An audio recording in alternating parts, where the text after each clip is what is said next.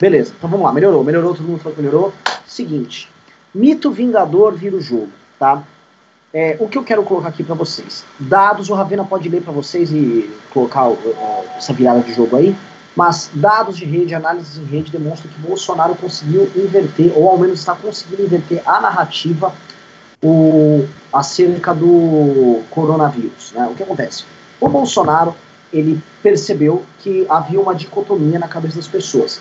Ou eu fico em casa e me protejo do coronavírus e perco meu emprego, ou saio às ruas, eventualmente pego o coronavírus, mas mantenho minha renda e tal.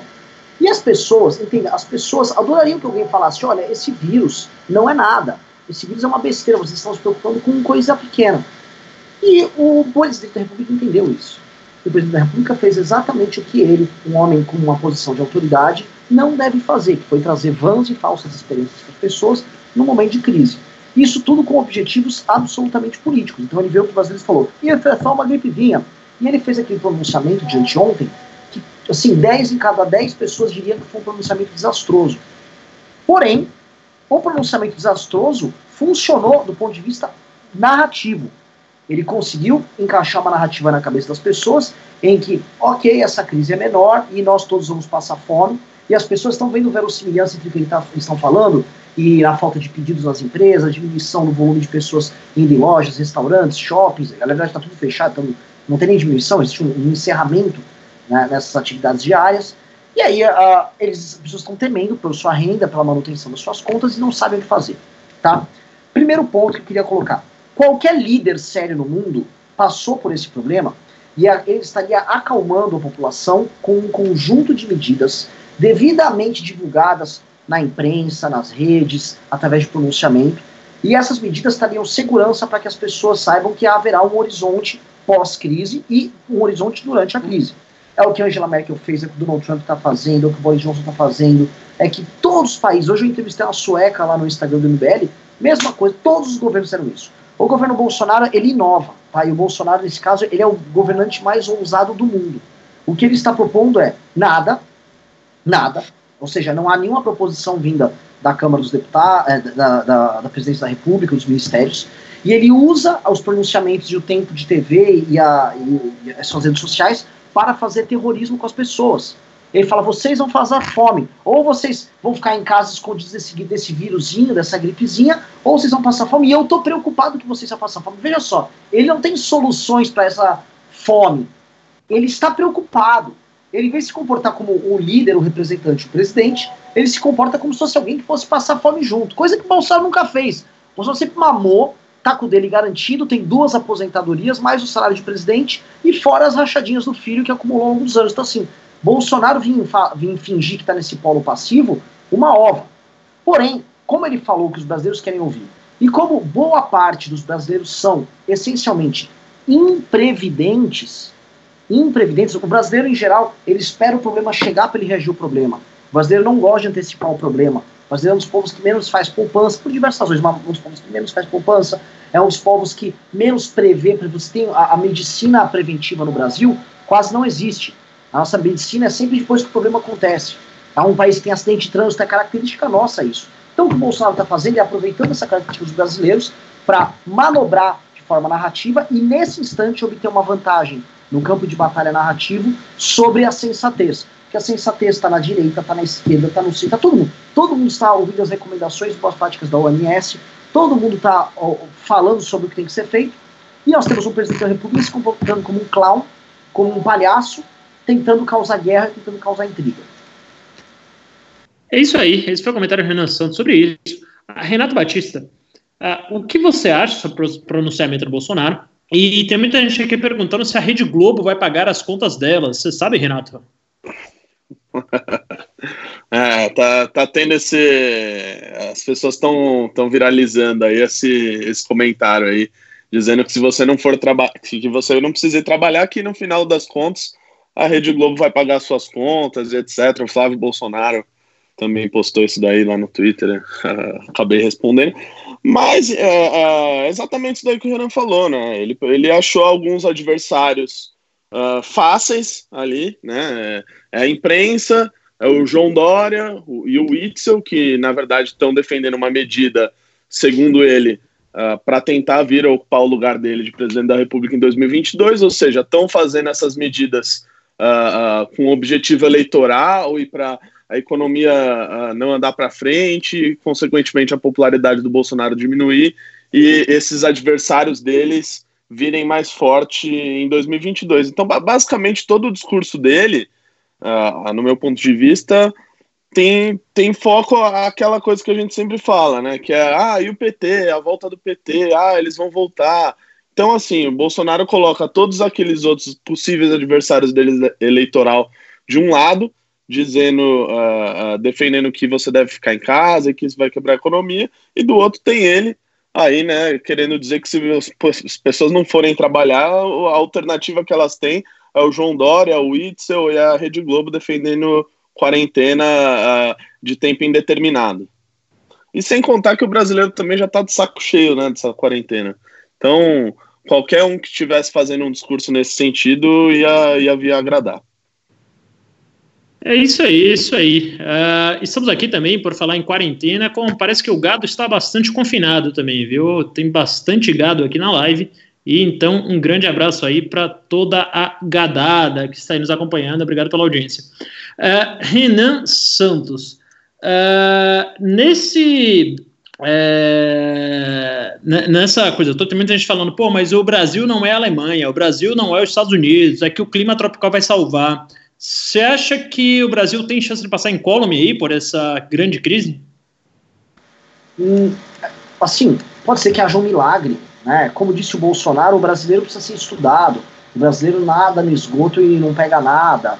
O brasileiro bebe água da SEDAI e não pega nada. De acordo com o Bolsonaro, é isso. Na verdade, não. O Brasil é um dos países que, por ter um dos piores sistemas de esgoto do mundo, saneamento básico que é, é pífio, nós, é, nossas crianças morrem de doenças estúpidas, do tipo é, diarreia, elas têm um desenvolvimento mental retardado por conta de doenças e, paras, e é, parasitárias vindas dessas, dessa ausência de saneamento. Então, essa ideia de que o brasileiro é imune é isso, o brasileiro não é imune né, os nossos baixos índices educacionais, a baixa produtividade do brasileiro, problemas diversos sociais que são gerados justamente por essa suposta imunidade brasileira que o Bolsonaro gosta de trabalhar como se fosse piada, é, isso impacta assim na nossa vida. Então ele falar que o Brasil, por exemplo, vai escapar do, do coronavírus, é um puta de um papo furado, né? É um puta de um papo furado. Nada disso que o Brasil ele vai, por conta do clima, passar imune, passar incólume. Um país que tem temperaturas similares ao do Brasil e em condições sanitárias também similares, talvez até piores, como a Índia, já decretou lockdown geral, e preste atenção, com a profunda aprovação popular. Tá? O Modi lá na Índia está decretando isso e está rolando e a galera está apoiando. Né? O que a gente pode é, colocar é o seguinte: talvez, por o clima frio diminuir a resistência das pessoas, por questões óbvias, uh, isso aumente, reduz a imunidade e as pessoas é, desenvolvam mais fácil o coronavírus, tá? Mas isso é uma mera suposição aqui, eu não sou infectologista, não posso sair falando nada. Isso também não quer dizer que o vírus vai deixar de passar. O São Paulo é uma cidade densa, Rio de Janeiro é uma cidade densa, os centros urbanos brasileiros são densos. O brasileiro é um povo comunicativo, muito diferente de outros povos como japoneses, como, sei lá, alemães, como noruegueses, que são povos mais recatados, mais isolados. Então, a, a, probabilidade do brasileiro, que também é um pouco como latino, que se pega, põe a mão no outro, tem uma, é mais caloroso, é mais próximo, a probabilidade dele pegar e, e passar para frente do vírus é enorme. Hoje a gente já viu um aumento de 42% no número de interações no Rio de Janeiro. Então, nada, absolutamente nada, nos diz que essa teoria maluca vai funcionar. E, na verdade, se você for partir do princípio básico do conservadorismo, que é a prudência, nós temos que ser prudentes e trabalhar para evitar isso, né? É. E é, Renato Batista. Uh, não, não é. Por favor. Não, não, pode complementar o raciocínio aí. Não, só ia complementar que é, é, ele também ele dá soluções né, absolutamente anticientíficas. É, é, o clima, é o clima ensolarado brasileiro, é o histórico de atleta, que é como se fosse uma poupança que você, né, você guarda e aí você não vai ficando doente ao longo da sua vida. É, é, é a questão da Itália, que o Eduardo Bolsonaro divulgou, dizendo que a, como se a, aquela notícia que ele divulgou tivesse uh, dando validade ali pelo que o Bolsonaro estava falando, quando na verdade era completamente o contrário, né? Então eles sempre tá procurando, sempre estão procurando aí soluções que na verdade, enfim, são nada a ver anticientíficas. E é engraçado, Renato, você falar isso, porque hoje o Bolsonaro fala em anti-ciência e ele apareceu uh, numa entrevista ali, que ele faz sempre na, na, no Palácio do Planalto, se não me engano, na rampa do Palácio, é, com duas caixas de cloroquina, né, de dois laboratórios diferentes. É, ele aparece aí, provavelmente para provocar, logo depois que saem estudos, né, mostrando que a cloroquina não serve para nada. Uh, o que você acha dessa atitude do presidente? Você acha que foi realmente a provocação ou que ele realmente acredita na cloroquina? Ou que ele viu, pô, agora que eu vi que não funciona, que eu vou propagar mesmo porque eu tenho uh, orgulho da minha ignorância? É, tem um áudio de ignorância aí que, que tem que levar em conta. Mas acho que foi até o Renan que falou, acho que em alguma live, é, que assim, o Bolsonaro, ao longo da vida dele de deputado federal, o único projeto que ele levou à frente né, que foi uma bandeira dele, foi aquela fosfetanolamina, né, que também era algo né, de caráter um pouco duvidoso no meio médico e científico. Então, eu, eu sinceramente, eu até acho que ele acredita mesmo que a, a, a, esse, esse, remédio aí funciona para o coronavírus, do mesmo jeito que ele acreditava na fosfetanolamina. O problema é você ficar dizendo isso quando todo o resto do mundo te diz o contrário, né? É, é isso aí. Renan, quer falar mais alguma coisa sobre isso? É, sobre essa cloroquina, o que a gente está vendo, olha só, é, boa parte da estratégia adotada pelo governo parte de recomendações do Ministério da Economia sobre o caso. E olha só que interessante, né? É, de fato, o governo coloca a economia tão à frente da saúde que você tem uma briga entre o Ministério da Economia e o Ministério da Saúde sobre o que fazer no corona. Coisa que eu imagino que não deva acontecer com tamanha intensidade em outros países. Né? E, na verdade, o Ministério da Economia, ele não está falando assim, olha, tem um estudo assim, assim, assado sobre o impacto na economia. Na verdade, o que o Ministério está falando é, apostem na cloroquina. O que é, é, é, um pouco insano, porque eles não são uma entidade médica, eles não têm é, estudos, eles não têm autoridade para falar isso da cloroquina, mas é, eles continuam achando que estão apostando na bolsa de valores, eles continuam achando que eles estão em condições de ficar brincando, de tipo, eu vou, eu vou, eu, eu, assim, vou apostar na tese, na, na tese minoritária aqui, que pode bombar mais, eu vou crescer e tal. É, é foda, velho. É foda, é, é meio bizarro. A gente está vivendo num país muito atípico e as coisas estão acontecendo de forma atípica. Para poder usar a cloroquina em larga escala, nós precisamos de que ela seja validada, autorizada tal tudo indica que o FDA vai vir com algum tipo de resposta aí logo, e aí nós vamos poder saber ah, qual é a resposta, estudos vão sair. Agora, não dá pra gente ficar achando que isso aqui é uma fosfetanolamina, que isso aqui é o Dr. Fritz. A gente tá quase, quase com o Dr. Fritz. Ninguém lembra do Dr. Fritz lá? Claro, claro. Quem lembra do Dr. Fritz era no grupo de risco, né? Exato. é, quem é o Dr. Fritz teve agora aquele que foi preso lá, aquele que era de Goiás. O João de Deus. O João de Deus. Cara, por enquanto, a fosfetanolamina, João de Deus, Dr. Fritz, e por enquanto, a hidrocloroquina, por enquanto, estão no campo da esperança e não no campo da razão. Então, como exercício de fé e não como de razão. Logo mais, quando os estudos estiverem validados e a academia falar, beleza, tá válido, porra, pode ser que tá valendo. Por enquanto, quem tá jogando com isso para criar seu planejamento é irresponsável. E olha só, eu vou, eu vou dar um desconto, eu vou falar bem do Bolsonaro aqui. Eu acho que é válido, enquanto aposta, enquanto aposta, por exemplo, ele fala, ó, vamos mandar produzir com o exército aqui um lote grande de, de hidrocloroquina?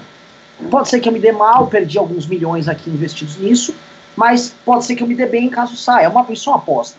Você vai lá e gasta alguns milhões produzindo um estoque de hidrocloroquina, porque independente do que ele fale ou não, se a hidrocloroquina estiver valendo, ele vai ter um estoque para utilizar e disponibilizar para as pessoas. Legal. Agora, ele não pode utilizar como aposta toda a política de combate ao coronavírus baseada nisso. Isso é insano.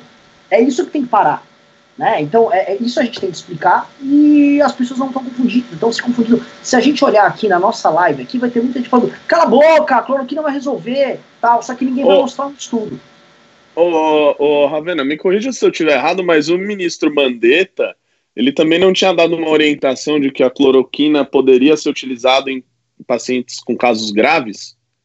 Se não me engano, isso foi a orientação da Anvisa, né? Que eles liberaram aí para utilização de cloroquina em, em pacientes que já tivessem internados, que já tivessem intubados, já tivessem no, no estado mais avançado, uh, mais como um teste, né? Como todo mundo faz. Agora, assim, os últimos estudos que saíram são muito desanimadores nesse sentido, tá? Eu parei para ler um estudo que saiu da Universidade de Shanghai, na China, é, que foram 14 pessoas uh, no double, uh, double blind, né, que eles chamam, que são um teste cego duplo, 7 pessoas no grupo de controle e 7 pessoas com cloroquina. Dos 7 pessoas do grupo de uh, cloroquina, seis viraram negativas, não, deixa eu ver. Eu sei que o grupo de cloroquina foi pior do que o grupo de controle, né? Então eles morreram mais, eles ficaram mais doentes. Então, assim, nada indica que essa cloroquina vai ser a nossa salvação aí, infelizmente. Uh, querem falar de um assunto um pouco mais leve aí? O Eduardo Cunha foi solto. Vamos comemorar? Será que ele volta a doar para o Vai ser isso aí, Renan?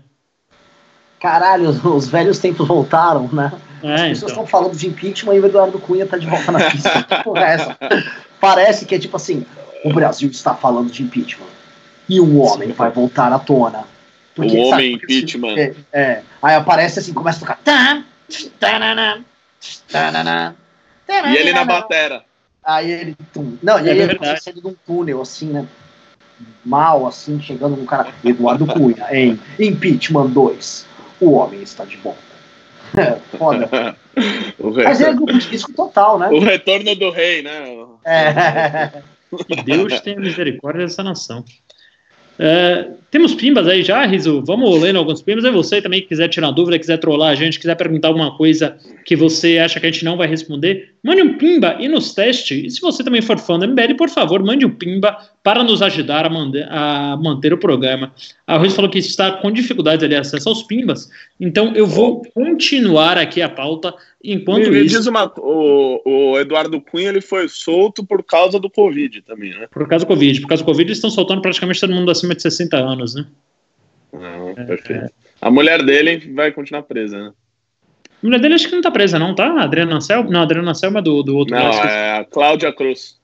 Cláudia Cruz, será que Cláudia Cruz está presa? Não sei, vamos ver depois Adriana, dos comerciais. Adriana, Anselma Adriana do Sérgio Cabral. gostava muito de joias. É verdade, verdade. Foi na Gaster, mandou um e-mail dando chilique.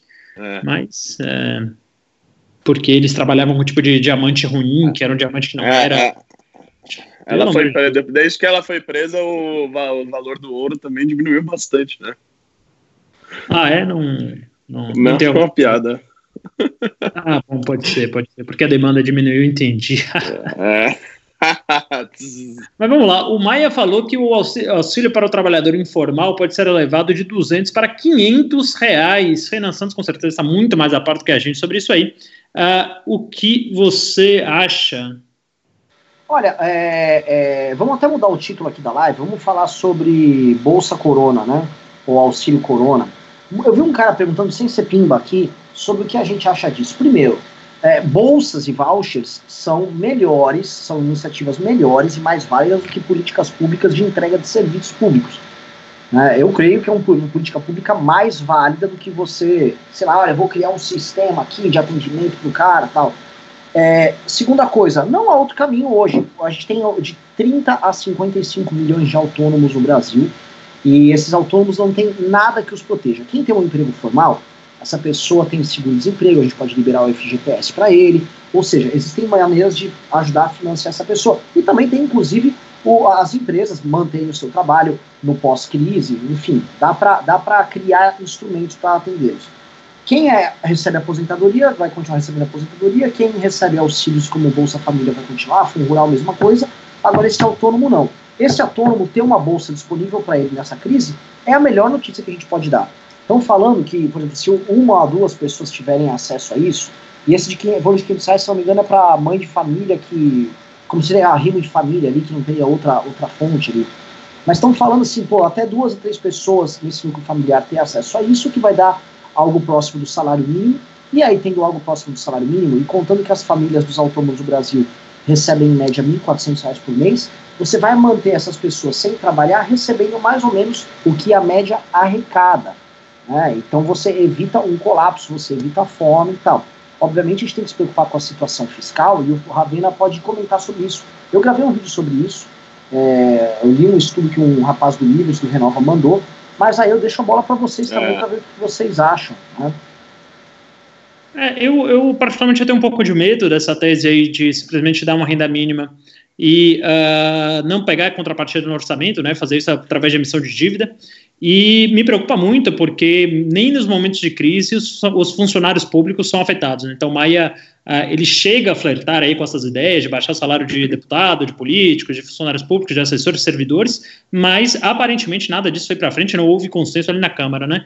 Então, assim, enquanto o mundo inteiro está uh, numa situação bastante ruim, quer dizer, principalmente a maior parte aí dos brasileiros são os autônomos, desempregados, pessoas uh, que trabalham em empregos informais, etc.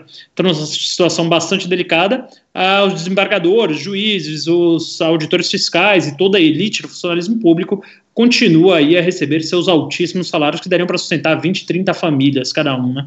Então, é, eu vejo com bastante... Uh, desilusão, vejo, eu vejo de forma bastante ruim essa iniciativa do Congresso Nacional de dar esse benefício tão grande sem uma contrapartida fiscal, né? Então, a ponto de desequilibrar as contas, porque essa conta também chega no futuro e esse futuro uh, uh, os investidores não vão mais confiar no Brasil, não vai vir mais dinheiro para cá, não vai ter mais investimento, não vai ter mais emprego. Então, vai ser uma rolagem aí de um problema mais para frente que podia ser resolvido uh, de maneira muito fácil, agora de maneira muito efetiva, mas infelizmente não há vontade política para isso, né? Renata Batista, o que você acha?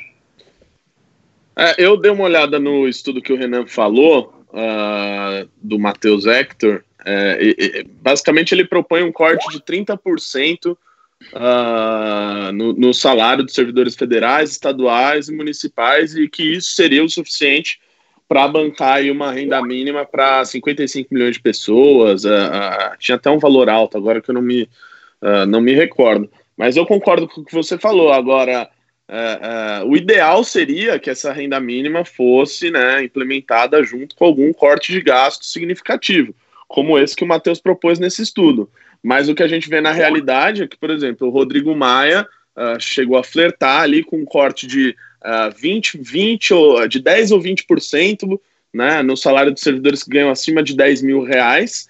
E você já viu ali que saíram, saíram notícias de que alguns líderes do Centrão não, não, não viram com bons olhos, né? Inclusive da esquerda do PT também não, não viram com bons olhos essa medida ali que estaria falando num corte de 10 a 20%, né? E no estudo a gente fala de um, de, um, de um corte de 30%. Então eu também vejo com muita desilusão o fato de, por exemplo, acontecer um corte desse para bancar uma medida dessa. Provavelmente vai ser por emissão de dívida. Olha, Renan, é... aqui tá, tá, todo mundo falando que o MBL quer que as pessoas morram de fome. Você quer que as pessoas morram de fome enquanto vocês esperem fazendo, é isso? Pô, mas isso daí o PT falava, velho. Olha, é, a primeira coisa que eu queria falar é o seguinte: o Renato Batista já tá me enchendo o saco. Ele fica mudando de aplicativo o tempo todo e aí fica dando esse bug no Skype. Renato, para! Para! Eu não fica mudo. só na live. Tá dando pau aqui, fica só esse fundo, tá mó feio, pede público fazer isso. Vou primeiro pedir uma coisa, tá? Por favor, pessoal, nossos seguidores, deem like, estuprem o like aqui, para chegar no maior número possível de pessoas e a gente levar uma mensagem racional pra galera. Segundo, mandem superchat, Pimba, eu sei que tá crise, mas a crise chegou na MBL também, tamo duro, é, não tá fácil pagar a folha dos meninos aqui. Terceiro, assim como nós temos essa preocupação com as próprias pessoas que trabalham com a gente, né, nós temos com as outras pessoas que são os autônomos, porque eu imagino que uma parte dos membros do MBL são justamente autônomos, tá? E como autônomos, nós sabemos que essas pessoas não estão garantidas pela, pelo sistema protetivo que o Estado brasileiro garante. Essa bolsa que eu sou, obviamente com uma contrapartida, que foi o ponto que o Ravina colocou e o Renato também, se ela tiver uma contrapartida fiscal, essa bolsa ela é fundamental e necessária para que aí sim não morra de fome. Tem um rapaz aqui no chat, provavelmente gado aqui, qual o nome dele aqui? É Lavoisier, vou pegar o nome dele aqui é, Lavoisier Batista, segundo MBL, então vai todo mundo morrer, de fome. Conversa mole. Conversa mole. Na verdade, a gente está falando, e o Congresso está propondo uma medida que é execuível, e é possível de fazer, e resolve momentaneamente esse problema para ninguém morrer de fome. O que não pode é ficar o presidente denunciando que as pessoas vão morrer de fome e não propondo nada para resolver. O presidente não está propondo nada, ele virou como se fosse um denunciador. O presidente é um youtuber. Ele vai, aproveita as câmeras e fica denunciando os outros, e falando, e berrando, mas sem propor nada. Nada, ele tem a caneta para propor e não propõe. Ele está lá só para gerar pânico. A gente está falando, tem soluções. Agora, é, não adianta que tem gente falando assim, ah, tem que trabalhar, vou trabalhar. Meu irmão, vocês acham que nenhum país no mundo, que as maiores economias do mundo, gente muito mais preparada do que a nossa equipe, tá? Muito, muito, muito mais preparada da, desses de países realmente uh, uh, compromissados com resultados fiscais e tal. Você acha que nenhum deles passou por esse dilema? Nenhum deles falou, ai, ah, talvez a cloriquina, que é muito barata, resolve isso, então eu não preciso botar ninguém em quarentena. Vocês acham que, que todo mundo é otário e só brasileiro é esperto? É, essa mania de achar que, tipo, a gente tem um jeitinho que vai dar, não dá. Nem, jeitinho já não cola. O jeitinho brasileiro virou piada até internacional. Virou verbete, objeto de estudo, inclusive em Harvard. Nosso jeitinho não vai resolver porra nenhuma e o governo quer dar jeitinho brasileiro nessa história. É quer dar uma pedalada. Pa vão parar com essa insanidade. Então não vai dar para botar todo mundo para trabalhar e tudo normal, porque vai dar merda. Todos os estudos demonstram que vai dar merda. Pô, se pintar alguns estudos de gente profissional, gente séria da área, falando o contrário, nossa, beleza, tamo junto. Agora, se não tem, não tem o que fazer. E não adianta o cara vir aqui e falar, ah, ah, mito, o Bolsonaro tem razão. Vai se fuder então, velho. Se você acha que a, a, a fala de um político falando grosso em rede social é o suficiente para deixar você feliz, então amanhã o Bolsonaro falou, vou comer sua esposa. Aí você tá lá batendo palma, vem, come minha esposa. É coisa de, de, de, de frouxo. Que de, isso, de que isso. Que isso. Renato Batista, Renato Batista, o Renan, o Renan tá muito exaltado aqui, a Eva Arenari fala que o MBL vai à falência esse ano, uh, tem muito tem muito gado aqui no, no, no chat, acho que é porque eles não estão preocupados com o coronavírus, o problema deles é o que? Febre aftosa, né, que não é mais uma crise no Brasil, já temos a vacina há muito tempo, mas muito obrigado pela audiência, a todo o gado. É, Renato Batista, é, tem o, o, Bolsonaro e inclusive os apoiadores dele ficam falando muito aí em quarentena vertical, em quarentena 4D, isolamento é, vertical, lockdown, como o Renan falou, que parece aí um, um, uma manobra do Tony Hawk pro skater, né? Um negócio meio, vou mandar um lockdown vertical. Na minha opinião, parece mais um golpe de Street Fighter, né? Você coloca dois para cima, B, A, R, triângulo e dá um lockdown vertical.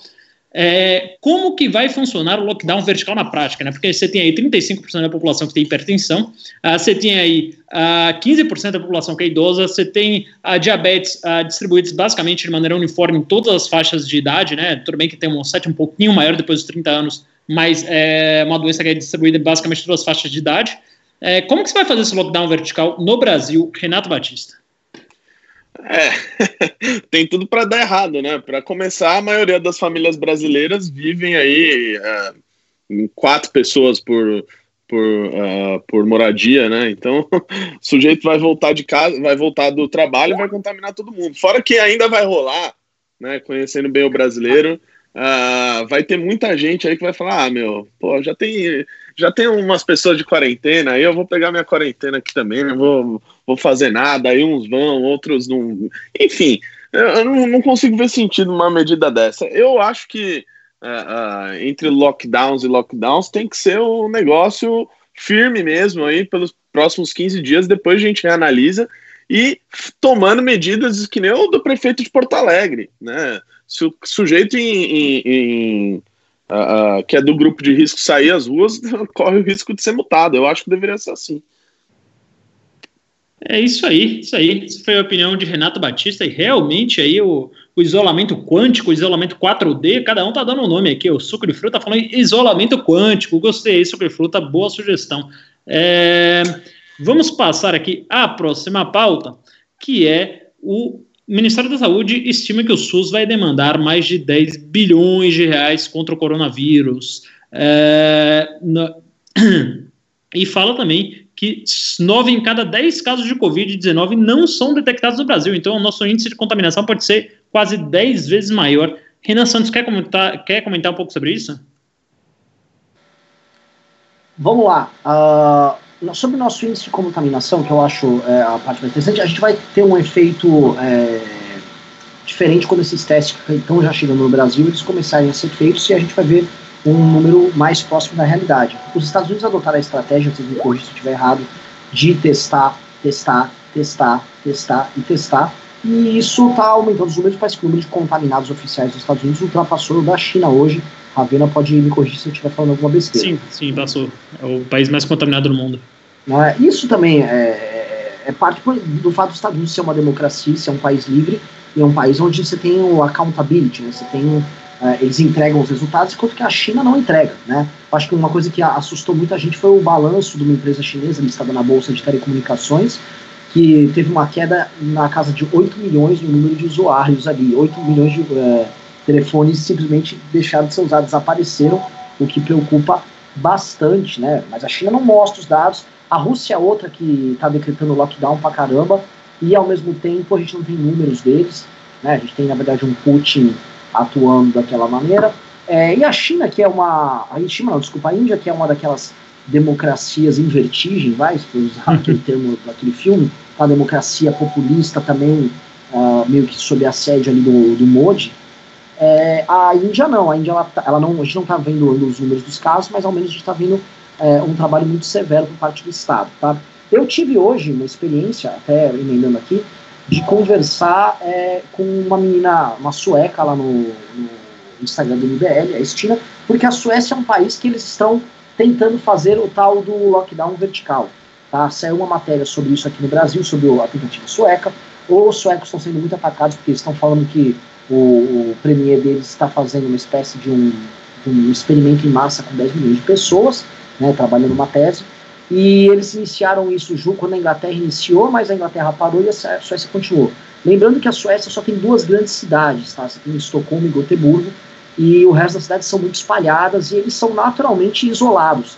Né? Eles são tímidos, eles são frios, está no frio, um não vai na casa do outro.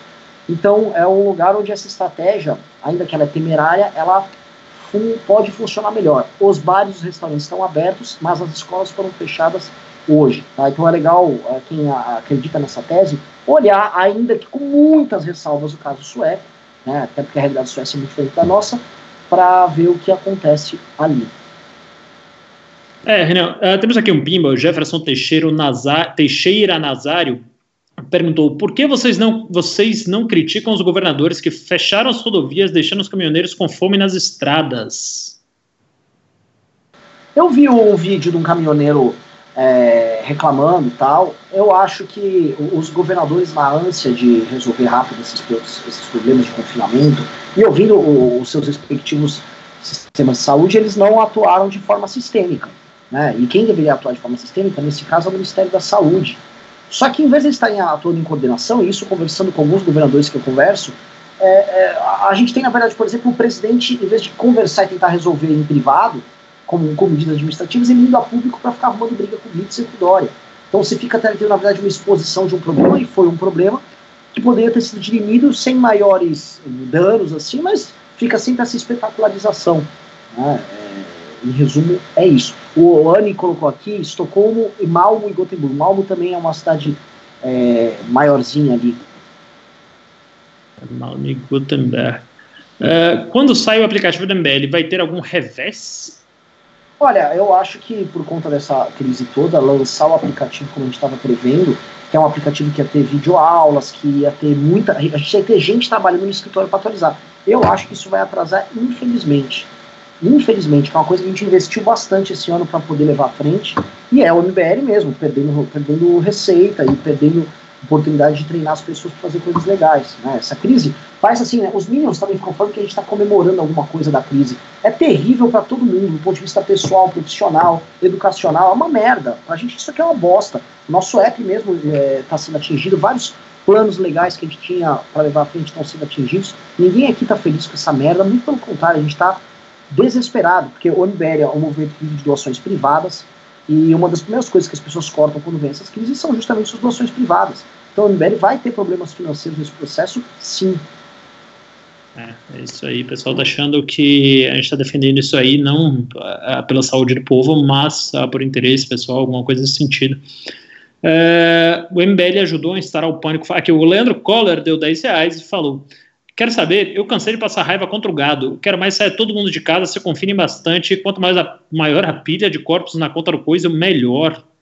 Que isso, Leandro Coller. Complicado, é uma, uma, declaração muito pesada, muito ruim, né? Muito carregado. Entendo aí até o, a raiva do Bolsonaro. Realmente ele está tratando uh, as pessoas como se fosse uma brincadeira, como se fosse uma piada, como se fosse uma lacrada, mas acho que é um desejo muito forte, muito ruim, né? Não sei. Você quer comentar isso aí, Renan? Você deve estar sentindo alguma coisa próxima ao que o Leandro está sentindo, obviamente não em termos de desejo, mas a raiva do, da inabilidade, da incompetência do Bolsonaro deve estar é, nesses níveis, né? Olha, é, eu sou, eu não faço, eu não sou hipócrita aqui. Eu não sou uma pessoa que fala, ah, eu, eu choro muito pelas pessoas. Não, cara, eu sou um cara frio, reservado, mas eu não sou um robô, cara. Quando eu vi as imagens do que está acontecendo na Itália, eu sugiro que vocês assistam. Vocês botam assim, ó, Italy Corona Hospital no YouTube. Assistam, assim, as dezenas de vídeos. Você vai ficar mal, você não vai dormir. É, é horrível, porque a primeira coisa que me vem na cabeça é eu imaginar minha mãe, minha avó, meu pai, algum amigo meu sofrendo. E eu comecei a ter relatos disso com conhecidos meus em hospitais pelo interior do Brasil. Gente, tipo, sem ter. Gente morrendo ao vivo no, no WhatsApp, pedindo ajuda para os amigos no WhatsApp. Isso é absolutamente horroroso. Isso me faz mal e infelizmente isso vai fazer mal para as pessoas. Tá? Quando isso começar a acontecer para vocês que estão assistindo a gente, todas aquelas piadinhas do Bolsonaro, aí sim elas vão, vão surgir na cabeça. Né? Toda essa irresponsabilidade vai surgir na cabeça. Eu não gostaria de, de ninguém passar isso. Eu não quero, eu não quero, eu não quero, assim, para provar que a gente está certo, ter que ver isso acontecer com amigos meus. Só que assim, por conta dessa responsabilidade, isso irá acontecer. Isso irá acontecer. Assim, o coronavírus já chegou num amigo nosso, o Fofito. O Fofito está com coronavírus, ele está no oitavo dia sem parar de febre. Ele está com febre, está na casa dele. É assim, por sorte ele tem uma família que tem dinheiro. Ele é, ele é, ele é o tio dele é médico no Einstein, então ele é atendido no Einstein. Então o Fofito vai, vai resolver o problema dele. Agora, poderia não ser o Fofito. Poderia ser, por exemplo, um membro do MBL lá na Baixada Santista, na Baixada Fluminense, por exemplo, os meninos lá, o Cadu, o Bruno Cristo, poderia ser eles, e eles eventualmente não vão ter acesso a nada, e eles podem morrer. E eu vou começar a ter amigos meus sofrendo, ou familiares sofrendo, e aí eu vou ficar puto pra caralho, aí eu não vou conseguir olhar na cara de filha da puta nenhum que minimizou se eu ver parente ou amigo meu sofrendo. Eu, eu vou querer matar quem, quem minimizou essa merda. Se eu ver algum membro do MBL, se eu ver algum amigo meu, se eu ver algum familiar meu sofrendo, e eu vou lembrar daquele vagabundo do Alan dos Santos fazendo piada, dançando musiquinha do Corona, se eu ver o presidente falando que é uma gripezinha que ele atleta, eu vou mandar tomar no cu e eu nunca vou perdoar essas pessoas. Nunca vou. E eu acho que boa parte dos brasileiros não vai perdoar essa filha da putagem, essa vagabundagem. Bom, é isso aí. Uh, o Paulo Felipe, aqui ele tá me lembrando que eu não li o Pimba, porque o Pimba ele citava o número de um PL que eu fui pesquisar enquanto você falava, que é o PL 646 de 2020, proposto pelo Vinícius Poit. Uh, é o PL que ele autoriza, veja bem, autoriza uh, os partidos políticos a destinarem a verba do fundo partidário para o combate ao coronavírus. Né? E aí uh, tem bastante gente criticando. Uh, eu acho que é um excelente passo, acho que é uma solução possível, acho que é algo que dificilmente o Congresso discordaria. Mas tem muita gente criticando para ele porque ele não obriga os partidos políticos a destinar esse fundo partidário para uh, o combate ao coronavírus, ele apenas autoriza o que todo mundo acha que somente o novo faria, que seria alguma coisa nesse sentido. Renan Santos, o que você acha, primeiro, uh, do PL em específico, do termo utilizado, autoriza ao invés de obriga, e número dois, uh, de destinar, de fato, o fundo eleitoral para o combate ao coronavírus?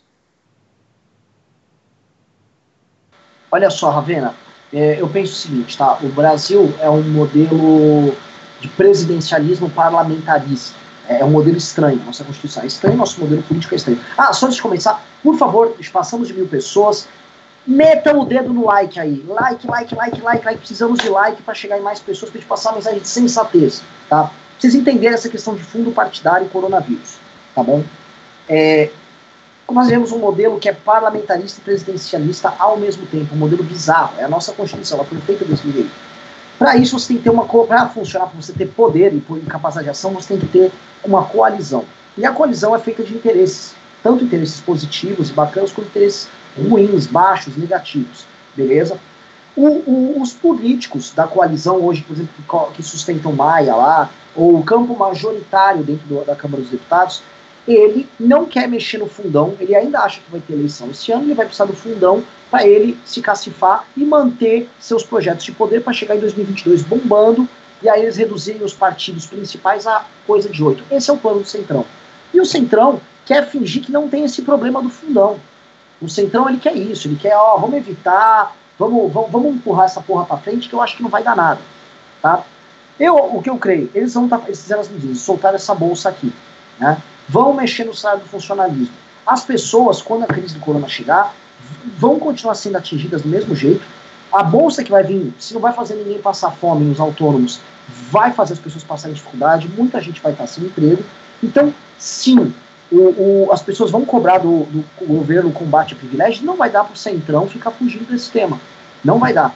Então, por mais que eles tentem fugir, o problema vai persistir e a gente tem que cobrar, porque isso demonstra uma, uma disposição verdadeira do Congresso em abdicar de privilégios considerados imorais em nome de uma causa. Então, está na, tá na hora, por favor, do, do Rodrigo Maia e dos principais líderes do Centrão tirarem o escorpião do bolso e participarem efetivamente dessa luta. Ah, oh, Renan, o problema é que só da, da, daquela proposta de corte de salário dos servidores lá de 20%, 30%, o negócio também não vai andar. Eu acho muito difícil andar da, uh, do fundo eleitoral, do fundo partidário. A não ser que o TSE venha tomar uma outra decisão, diferente da que tomou, de manter as eleições esse ano. Eu acho que se vier uma proposta de unificar ou de jogar para o ano que vem, aí eventualmente o dinheiro que estava no orçamento para o fundo eleitoral desse ano, aí sim possa ser utilizado para outra coisa. Bom, é, vamos continuar aqui os pimbas. Uh, cadê? O Leandro Kohler a gente já leu, Jefferson Teixeira Nazário. Putz, agora está dando aqui um pequeno pau aqui para ler o pimba do JP Galvão. Uh, porque o último pimba, não sei porque, ele sempre dá um pouco de erro. Mas uh, vamos continuar aí falando, vamos continuar aqui, que o curral está grande, os nossos telespectadores aqui são muito atentos às nossas opiniões, uh, e é, um, é, bom uma dose de sobriedade, é uma dose de preocupação real uh, com o coronavírus, e é importante dar dimensão que esse assunto realmente tem. Uh, se alguma sugestão aí de tema, pessoal, que a gente está falando já de coronavírus há bastante tempo, então vocês derem pimbas aí para a gente, enfim, direcionar um pouco mais essa nossa conversa. Uh, já são aqui quase uma semana uh, de coronavírus, quase exclusivamente aqui na pauta. Uh, o desemprego explodiu nos Estados Unidos, isso aqui é fato. O que mais, Renan? Tem alguma sugestão de tema, de pauta? A gente já passou aqui pela pauta rapidamente. Não, não sugestão de pauta, cara. Adiamento Fa... das eleições. Adiamento das eleições, vocês acham uma pauta importante? Eu acho que o mais importante que eu acho que a gente tem, pode falar aqui é sobre essa, essa sombra de intervenção militar que a gente está ouvindo. Não militar, porque... porque os militares... Claro.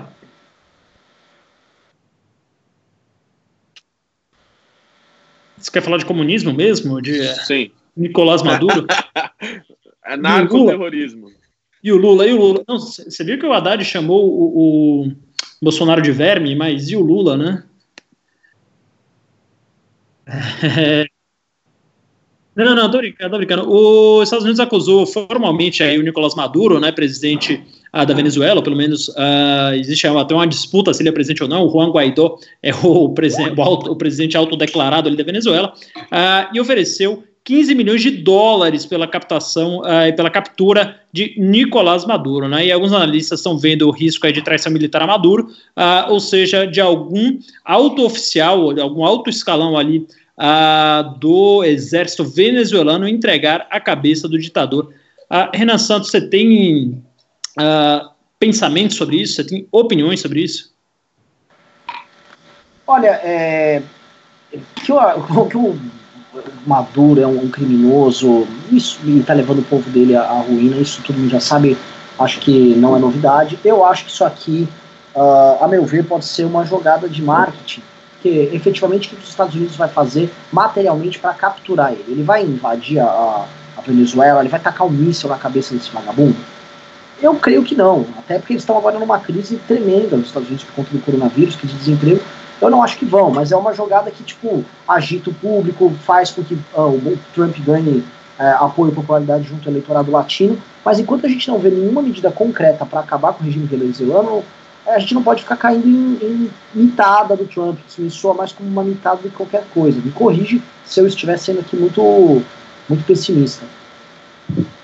É, eu acho que é, o Trump ele é totalmente é muito parecido com o Bolsonaro, né? Então fica inventando aí inimigos a todo momento e é engraçado, né? Porque em todo momento de crise, todo uh, uh, momento delicado, seja da economia, seja da geopolítica uh, mundial, os líderes dos Estados Unidos eles ganham popularidade, né? E agora o Trump ele vai provando isso aí, aí começa a inventar novos inimigos para se somar ao coronavírus para tentar a eleição, porque o Trump jogava todas as fichas da reeleição dele na economia, e a economia certamente uh, deu uma desandada aí por conta do corona, e agora uh, tenta a velha estratégia republicana de inventar inimigos e de travar guerras uh, imaginárias ou guerras já vencidas para tentar a reeleição, né? É, pelo menos é o que eu acho. E tá muita gente aqui nos chamando de chupadores Maduro... de João Dória. É, o Maduro está com umas estratégias de. Hã? O Maduro está com umas estratégias de combate ao corona aí que também estão dando o que falar aí, né? Agora eu não Quais lembro exatamente, mas não, era, algumas era algumas coisas. Não, não, é, realmente, ele está falando de estratégia de combate ao coronavírus, coisas do tipo norte, é, Coreia do Norte, né? Não sei se Porque ele vai matar alguém. Eu vi uma história que ele falou para comer, tipo, capim sangue. Não, não, não.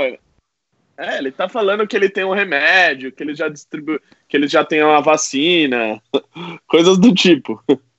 Repara que todo, toda ditadura sempre tem uma suposta equipe de cientistas do governo que é? desenvolve vacinas bombas. Eles têm sempre bombas e vacinas muito especiais que só eles têm. Toda ditadura sim. tem isso. Né? Sim, sim. sim. É verdade, é verdade. É meio é. para emular ali a, a Rússia na época da União Soviética, né? Quando fez os testes de foguete. É. Uma coisa que todo mundo está comentando aqui no, chat que o Pirula fez um vídeo praticamente desenhando para as pessoas a necessidade de manter o lockdown, né? O Pirula tá fazendo isso. Como chama aquele cara do Nerdologia? Era bom chamar ele para uma live. Atila Lamarini. Atila Lamarini. Cara, o trabalho do Atila tá maravilhoso, Pirula também. E, e as pessoas que ouvem eles, que são cientistas, falam, esquece, esses caras aí, esses caras aí não sabem o que estão falando, né? É, é, preocupante, cara. Comunista! A gente tá vendo, a gente tá vendo assim, basicamente, dois modelos de, de sociedade em choque. O que está tendo esses dois modelos de sociedade em choque. Porque assim, a, o, o cidadão comum que está preocupado, tá? Esse cidadão comum sendo contemplado agora com essa política que está sendo lançada, eu acho que ele acalma. Agora existe a galera de rede social que está cagando e só quer ver o circo pegar fogo para apoiar o presidente. E, cara, e do outro lado, não é ideológico. As pessoas que estão ah, basicamente conversando entre si e tentando chegar a uma solução, elas estão trabalhando objetivamente para chegar à solução do problema e não estão pensando isso com pendores ideológicos. Não é, vamos dizer assim, uma posição ideológica é, ou uma posição política de esquerda ou de direita você defender, por exemplo, que as pessoas façam quarentena. Não é. Isso é uma medida, é uma solução para um problema. E as pessoas ficam ideologizando, ficam politizando. Então, assim, cansa, cansa. É, e a solução que foi tomada aí desde líderes uh, considerados de extrema direita, ou de direita, conservadores, uh, como Boris Johnson e o próprio Modi na Índia, até economias de esquerda, aí, como a Portugal e Espanha e coisas nesse sentido. Né? Então, realmente não é ideologia, é questão de ciência contra anti-ciência. Tem gente que prefere acreditar no Atila Lamarino, lá da Nerdologia, que tem pós-doutorado, se não me engano, em infectologia, e no Pirula, que é um biólogo e cientista uh, também renomado, e tem pessoas que preferem acreditar nessa horda de youtubers aí, uh, puxados por Carluxo e companhia, né? É, é, um negócio quase inacreditável, enquanto os Estados Unidos chega a mais de 82 mil casos, né? Registra aí só o estado de Nova York 150 mortes hoje. E uh, é um fator bastante preocupante. Vou ler aqui um pouco mais de pimbas, que chegaram novos pimbas. Ravena, Oi. Co como é que tá, assim, o, quantas mortes os Estados Unidos teve hoje? Hoje os Estados Unidos teve divulgadas até agora 194 mortes. Dessas 180 só em Nova York. Dessas, 124 no estado de Nova York. Tá, tá. Tá começando a Nova York né? que estão espalhando uma fake news dizendo que o governador mandou as pessoas voltarem a trabalhar, né?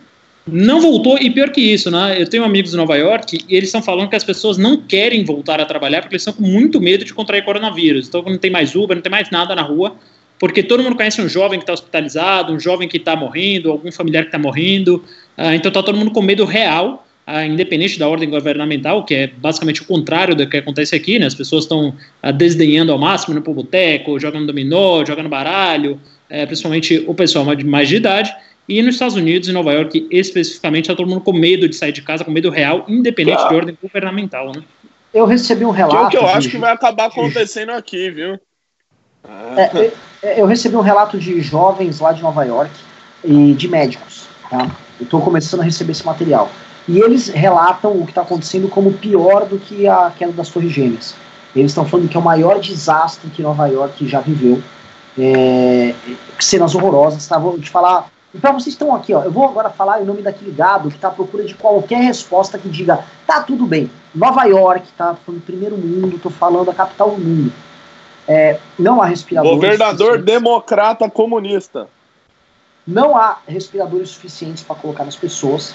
Como não há respiradores suficientes para colocar nas pessoas, as pessoas estão sendo obrigadas a tirar o respirador de uma pessoa e encaixar na outra. As pessoas, o, o cara que tira o respirador sabe, eu vou morrer agora e coloca outra pessoa, eles cedam um cara, o cara morre, ou eles cedam um cara para o cara durar dois dias. A gente já explicou, assim, várias vezes, várias vezes, e a gente percebe que as pessoas não querem entender o colapso do sistema de saúde, ou seja, todo o sistema de saúde, toda a máquina, o aparato público e privado para atender as pessoas, está completamente colapsado. Os médicos, eles estão extenuados, cai a resistência, eles desenvolvem o corona, o médico está atendendo você hoje, amanhã ele está numa, numa UTI, e aí os, governa os go o governador de Nova York está desesperado, as pessoas estão relatando coisas horríveis, e infelizmente a gente está num ramp-up, a gente está numa, numa, numa ascensão do número de mortes ali no estado, e as pessoas sofrendo pra caralho. E lembrando o seguinte, né, as pessoas só estão olhando assim, ah, mas e o número de mortos aqui? Mas ainda não é um número, né, ainda não foi 15 mil mortos para eu começar a me preocupar, né, não é 13 mil mortos, né, ainda não morreu 100 mil pessoas. As outras pessoas que estão internadas estão em situações absolutamente degradantes várias vão ter sequelas, tá? É assim, assim, imagine, é uma coisa torturante. Imagine alguém ficar tapando, ou alguém botar um saco na sua cabeça e você não conseguir respirar. Essa é a sensação que você tem com a pneumonia causada pelo coronavírus. A sensação já tem 77 mortos, né? O pessoal fala, ah, não é mil, mas já são 77 uma semana. Aqui no Brasil, né? No Brasil, no Brasil, no Brasil. E, e Inclusive, uma... a gente passou a Suécia, né? Ah, é? Passou a Suécia em número de mortes. É, então, assim, as coisas estão crescendo muito rápido por aqui, foram um aumento de quase 30 e tantos por cento hoje, 430 novos casos aqui no Brasil diagnosticados hoje, é, e as coisas começam a ficar feias aqui, né? É, aqui na França, principalmente, a França, que era um país que não tinha ali uh, um epicentro, não tinha uma grande explosão de casos de coronavírus, hoje registrou somente na França 465 mortes, né? Então, tá, a coisa começando a ficar muito, muito, muito feia ao redor do mundo, Renan. Como é que foi a Espanha e a Itália hoje? Espanha 718 e a Itália 712, né? A Espanha Caralho. disparado o recorde. E Caralho, a Itália chegou a morrer Caralho. em um único dia 740 pessoas. Hoje é o segundo dia mais letal da história da Itália, do coronavírus, obviamente. A Itália já soma 8.200 mortes, a Espanha outras 4.400. Caralho, velho. A, a Itália. A Itália. Não, a curva tava começando a querer cair. Ela voltou, voltou a apontar. Sim, sim, sim. A Itália passou dois dias de estabilização, mortes ali em volta de 600, 600 e pouco, e agora voltou para a casa dos 700 a, a mortos. Mas o pior de tudo é que a Itália registrou recorde de novos casos, né? Então a taxa de infecção na Itália também não dá sinais de arrefecimento, não dá sinais de que vai diminuir. Foram 6 mil novos casos, só que a Espanha preocupa ainda mais nesse sentido, foram 8 mil casos na Espanha, né? Então o número de uh, pessoas com coronavírus está crescendo mais de 100 mil por dia, né? Uma taxa espantosa. E só para quem está assim em casa, ah, não, tá morrendo pouco, gripe morre mais, não sei o que lá. Uh, morrem todos os dias no mundo, estima-se, né? 600 pessoas por gripe. Uh, só hoje de corona foram 2.700, se isso não aumentar, né? Se isso não é, é, for exponencial, se mantiver esse número aí, a gente já está matando a, a, mais de corona do que o que se mata de gripe, né? Então não é uma gripe, não é algo para negligenciar. O MBL não está é, feliz por estar sugerindo a quarentena. Realmente a questão de saúde pública é gravíssima, seríssima. O mundo inteiro não está parando para derrubar o presidente do Brasil. Não é uma grande conspiração da China, não é nada disso. Existem imagens, existem é, estudos, existem relatos, existem é, é todo tipo de coisa, a realidade batendo na porta o tempo inteiro. Mas infelizmente a gente está com uma horda de fanáticos que prefere fechar o olho para tudo isso e acreditar em dois mitos, um Jair Bolsonaro e dois a hidroxicloroquina, né? São os dois mitos salvadores aí que vão acabar com o corona e infelizmente nenhum dos dois se mostrará útil nos próximos tempos. Infelizmente, vamos torcer para essa epidemia acabar o mais rápido possível. Tá todo mundo aqui, até os mais ateus estão até rezando para isso acabar, porque começa a chegar muito próximo da gente. E querendo ou não, que é mais de direita aí, Renan, que gosta mais da parte de psicologia, tem um pouco menos de empatia, né? Vê os números de maneira mais fria. E agora, quando começam a chegar familiares que pegam corona, conhecidos que pegam corona, a gente começa a se assustar mais. Você tem essa percepção também, Renan? É óbvio, cara. Assim, o, o na França, quando estava começando a pegar, normalmente eu sou um cara, eu não fico aqui, ai, eu estou sofrendo pelo povo. Eu acho, eu acho isso conversa mole. Eu não conheço esse tal de povo, eu nunca vi. Igual o Ciro Gomes. É, é, igual o Gomes, que o Ciro Gomes fica chorando lá na live, quando estão tão preocupado ali com, com, com o Ribeirinho, com, com, com, com a família que mora. Vai se fuder o Ciro Gomes ali. Conversa mole, populista. Eu, eu, eu, assim, eu me compadeço em geral por pessoas que eu conheço ou por pessoas reais, e não por abstrações. É, o Ciro Gomes é um reizinho lá no Ceará, vive como reizinho, se aproveita daquelas pessoas mais pobres, faz proselitismo para aquelas pessoas mais pobres, e aí fica fingindo que chora por causa dele. Você conversa mole do Ciro. Agora sim, quando você vê esse problema real chegando em pessoas reais, eventualmente pessoas que você não conhece, mas só de você ver acontecer, é ruim pra caralho. Eu fiquei morrendo de medo com a minha irmã. Minha irmã teve minha, minha sobrinha agora, a, a Angelina, mora em Paris, o país está com horror, e minha irmã se mudou com, com, graças a Deus, com o marido e com a minha sobrinha, lá para uma cidadezinha do interior, e eles estão salvos. Eu ficava lá contando, deixa eu ver quantos dias já passaram aí para você não ter desenvolvido. Eu fiquei morrendo de medo dos meus pais pegarem essa merda. Morrendo de medo. Meu pai tem diabetes, cara. Meu pai pode, pode, pode morrer nessa bosta. E aí fica todo mundo minimizando. Não, não, não dá, velho. Não dá. É, um, sabe uma, uma, coisa que chama bastante atenção? Deixa eu só pegar aqui o dado exato para não ficar, uh, enfim, uh, falando números a ismo. Calma.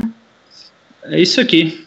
Santa Catarina, que é um dos estados, uh, dos menores estados da federação, tanto em população quanto em extensão territorial, é provavelmente o estado que está liderando aí o movimento vem para a rua, volta para rua, alguma coisa nesse sentido. Eu tô vendo, tô, tô, vendo bastante manifestação nesse sentido. Acho que o sul do Brasil está ah, todo mais nessa atuada do que o resto do Brasil. Pelo menos alguns amigos que a gente tem desde dentro do MBL até fora do MBL ah, têm feito postagens nesse sentido.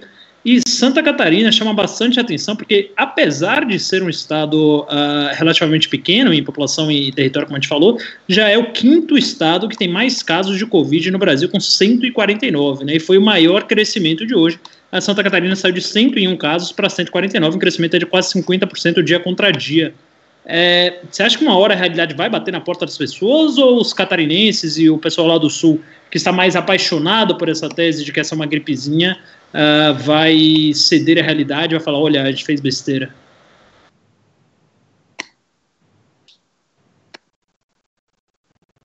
Bolsonaro são também, curiosamente, os lugares Cortou completamente no começo. Voltou? Agora voltou, agora voltou. É, os estados onde. O maior perigo é o seguinte: o Bolsonaro, os estados onde ele tem maior adesão e o público que ele tem maior adesão, em geral, é classe média e pessoas mais idosas. Essas pessoas elas vão sofrer pra caralho. E no sul do Brasil você tem muitos idosos de classe média. Né? A média de idade das pessoas no sul é um pouco maior. Então, o que acontece? Essas pessoas, não levando isso em consideração, essas pessoas vão sofrer na pele isso. É triste. No Nordeste a gente vê outro fenômeno. Você vê as pessoas desdenhando e feiras, o cara montando uma feira informal, galera tentando abrir comércio. No Rio de Janeiro, a Globo News mostrou hoje uma coisa horrorosa. Um cara foi distribuir cesta básica numa ONG e aí aglomerou todo mundo. E em vez de ser um negócio para ajudar as pessoas, aquilo virou um coronhódromo. Ficou todo mundo apinhado lá corona passando de um para o outro agoidamente. Cara, tá, tá, tá, um horror, tá um horror.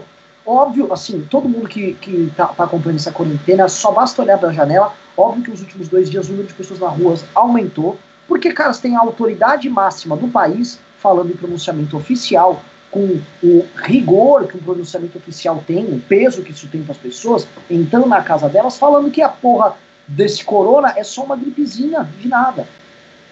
Então, tá afetando, tá afetando, e isso vai atingir as pessoas, só que eu acho que vai atingir muito democraticamente. O crescimento do corona no Ceará é grande.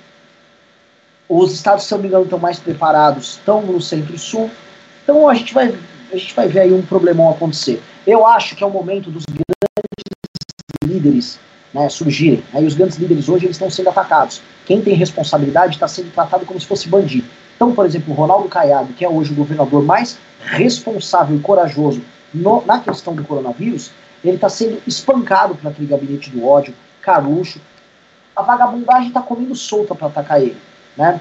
A gente pega a nossa postura, que é uma postura desde o começo de alertar as pessoas, que é uma postura corajosa. Estamos sendo atacados para caralho. Aqui no chat hoje também, nas nossas redes sociais, porque as pessoas estão as pessoas estão acreditando no tolo do Bolsonaro. Bolsonaro joga uma mentira para elas e as pessoas acreditam. E parece até que a gente é insensível com esse problema. Né? Que a gente não é insensível. Né? Vocês querem que a gente fale o que para vocês? Que vai ser fácil? Não vai ser fácil. O que a gente está falando é que a gente tem dois caminhos. Um caminho, a economia vai ficar uma merda e, e, e muita gente vai morrer. E outro caminho é, a economia vai ficar uma merda e muita, mas muita gente vai morrer. São esses dois caminhos, sacou? A gente só tem esses dois.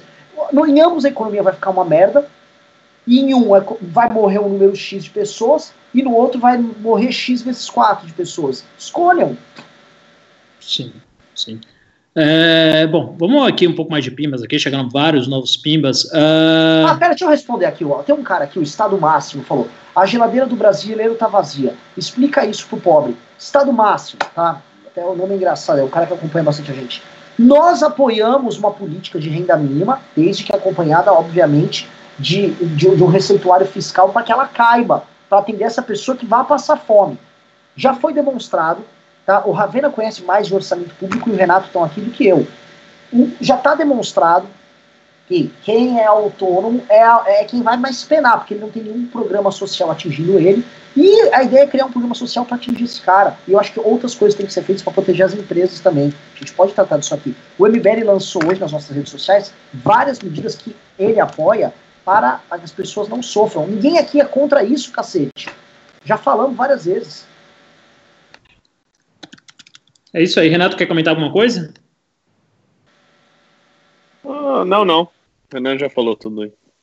Bom, então vamos, vamos seguir aqui os pimbas. Uh, o Carlos Neves falou, pessoal, eu sou a favor de corte, mas não é sério, corte não é sério, acho que ele quer dizer, não é certo, corte é só no Executivo Federal. Todos têm que dar sua cota, nem todo servidor é Marajá, sejamos justos. Uh, então, Carlos, uh, comentar isso aqui, acho que existem várias propostas aí rolando, mas a maioria delas poupa todos os servidores que ganham até 5 mil reais por mês, né? Portanto, uh, que ganham quase 5 salários mínimos por mês. Uh, maior, enorme maior uh, parte das propostas, inclusive a proposta feita pelo MBL, prevê isso. A proposta feita pelo Arthur prevê um limite de 5 mil reais para todos os servidores até a crise passar. E, enfim, cada um vai ter que dar sua contribuição, cada um vai ter que dar sua parte. O problema fiscal do Brasil tem uma solução muito fácil, que é cobrar a conta dos servidores públicos, principalmente de alto escalão, que não vão sofrer nada com essa crise, mas, é, enfim, existe político muito grande aí para que isso aconteça. O Yuri Cordeiro ele deu dois reais, e aí, Renan, essa certamente é para você, porque foi você que comentou isso anteriormente, e falou: sombra de intervenção militar, conte-me mais. O Bolsonaro ele está operando o tempo todo na, na estratégia de conseguir obter um estado de defesa. O Bolsonaro ele quer conseguir que o caos se instale, ele quer arrumar brigas e arrumar inimigos para na mão grande ele decretar um estado de defesa. Ele decreta o estado de defesa e vai na televisão no mesmo momento para falar que o Congresso corrupto quer evitar que ele faça um estado de defesa para ajudar o povo e que o Congresso é um sabotador que está junto da Globo, sei lá, da China, para ferrar o povo. E essa é a estratégia que ele está tentando colocar, porque aí com o estado de defesa ele pode, ele tem atributos como parar a imprensa, prender preventivamente uh, gente que ele considere que esteja esbulho ordem constitucional, e aí, enfim, ele começa a concentrar poder. É isso que ele está uh, ah, fazendo, isso eu estou falando não é o Renan inventando. Isso todos os influenciadores ligados ao presidente da República estão falando isso. Basta ir em qualquer canal olavista. Isso já foi debatido, inclusive, na bancada do PSL. O PSL, obviamente, ligado ao, ao Bolsonaro. Temos fontes, então não estou falando aqui de, de Veleta. Então, o, o, o lance é o seguinte: é gerar caos para tentar é, obter uma solução que concentre o poder na mão do presidente. Algo que ele está afim de fazer já há certo tempo. É isso. É, ele é... tentou também, nessa toada também, é, é, alongar o prazo de validade das medidas provisórias, né? que o, o, o não sei exatamente quanto tempo dura a medida provisória, acho que é 60, 90 dias, alguma coisa assim. Ele queria alongar o prazo dessas medidas provisórias porque a, a medida provisória tem um rito de tramitação, etc., justificando isso. Né? E aí o Rodrigo Maia disse que uh, sim, que reconhece que tem esse problema, mas que vai esperar uma decisão do Supremo Tribunal Federal, não sei se já veio, uh, ia ser julgada pelo Alexandre de Moraes, para mudar o rito da medida provisória, né? Então, uh, deixando ela mais célere e ao invés de alongar o tempo dela, né? Porque a própria medida provisória também, ela já, uh, ela já tem um aspecto aí de concentrar o poder na, na caneta do presidente e uh, aumentar o tempo dela também não, não, não seria não seria muito positivo. Olha só que interessante, tá? O pessoal avisou aqui nos comentários e eu fui checar aqui no UOL. O que acontece? O Congresso mandou o projeto do que seria a Bolsa, né? que o Bolsonaro não falava. Aí o Congresso está indo, vai votar, aí o Bolsonaro, após o Congresso falar, ele vai e fala, olha, o Congresso está falando aí de 500 reais, eu estou discutindo com o Paulo Guedes de soltar uma de 600. Né? Ele, ele vai, espera os outros fazerem, e essa é a postura dele, ele joga parada, ele espera os outros fazerem, e aí ele vai na mídia para querer arrumar briga. É só isso que ele faz. Ora, se ele executivo, ele poderia ter proposto isso antes. O Guedes poderia ter vindo com esse pacote antes, mas ele não faz isso. Ele vai, ele, ele vai pós-facto tentar fazer algo que gere treta. É só isso que ele está fazendo. É absolutamente só isso. As evidências estão todas aí. É. O, a gente recebeu hoje uma análise uh, de que o Bolsonaro está jogando um pôquer, né? Eu não sei se você chegou a ler isso, Renan. Uhum. E que fala basicamente que o Bolsonaro ele sabe que uh, as empresas vão demitir em massa muito antes dos caixões aparecerem e que, portanto, a culpa vai cair no colo dos governadores. Né? Então, que seria muito melhor minimizar a crise nesse momento, mesmo sabendo uh, que isso vai levar a milhões de vidas, a milhares de vidas a, a se perderem depois, para colocar a culpa nos seus dois principais opositores hoje, que são Dória e Witzel, e, enfim, colher os louros eleitorais aí de ter uh, forçado que não houvesse lockdown algum. O que, que você acha dessa análise, Renan? É uma análise que a gente já está falando, é a aposta economia versus saúde, e é uma aposta que ele está tendo o luxo de fazer, porque a crise no Brasil está chegando depois dos Estados Unidos. O Trump não está podendo se dar o luxo de fazer essa aposta. Né, as, os cachorros estão se avolumando lá, e ele até tentou querer acabar com o lockdown e isso não está acontecendo. Então o Bolsonaro ele vai querer fazer essa aposta, só que é a típica aposta que ele aposta com o cu dos outros. Né? Porque se der errado, não é ele que vai se ferrar, quem se der errado são as pessoas que vão morrer.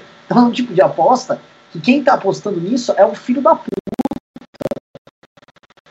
Aposta de filho da puta. E aí eu vou colocar filha da puta nos dois casos. Se os governadores estiverem fazendo isso com uma mera aposta eleitoral, é filho da puta também. Agora, como os, os governadores estão apostando é, majoritariamente na solução do problema e eles estão adotando as políticas que os países estão buscando resolver o problema estão adotando, eu confio muito mais na postura dos governadores do que na postura do presidente. Tá? Ó, ó, o, o, tem um Luiz Vitor, presidente 600 reais mito. É, é, é isso que o Bolsonaro quer gerar. Demagogia e populismo. Eles não vieram com nenhuma proposta para resolver esse assunto. Aí o Congresso vai está votando, aí ele quer aparecer com 100 reais a mais que o Congresso só para arrumar picuinha. Ele só quer briga. É óbvio que esse cara não está interessado em resolver problema nenhum. Bom, vamos. E você vê que ele procura o inimigo invisível quando ele vê o Itzel como um grande inimigo eleitoral dele. Pois é. Vamos seguir aqui os pimbas, porque a gente está com bastante pimba hoje. Aliás, muito obrigado. Se você quiser pimbar, a gente todo o tempo do mundo para responder os pimbas. Vocês são a nossa prioridade, por causa de vocês nós estamos aqui. E por favor, pimbem mais aí, que vamos dar sempre respostas longas, respostas precisas, respostas profundas para os pimbas de vocês.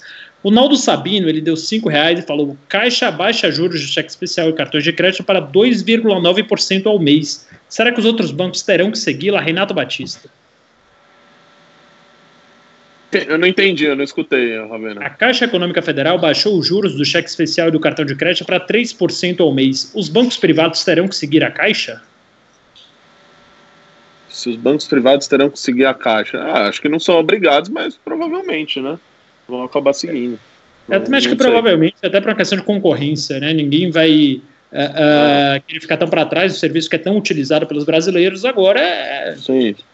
Está na hora dos bancos pagarem Sim. um pouquinho a conta, né? Já lucraram muito essa questão de políticas públicas e agora o governo tenta dar um rasteirinho nos bancos uh, ah, para beneficiar a população nesse momento tão árduo. Acho que é a medida é correta, né? Acho que é a medida é correta. Reina, concorda?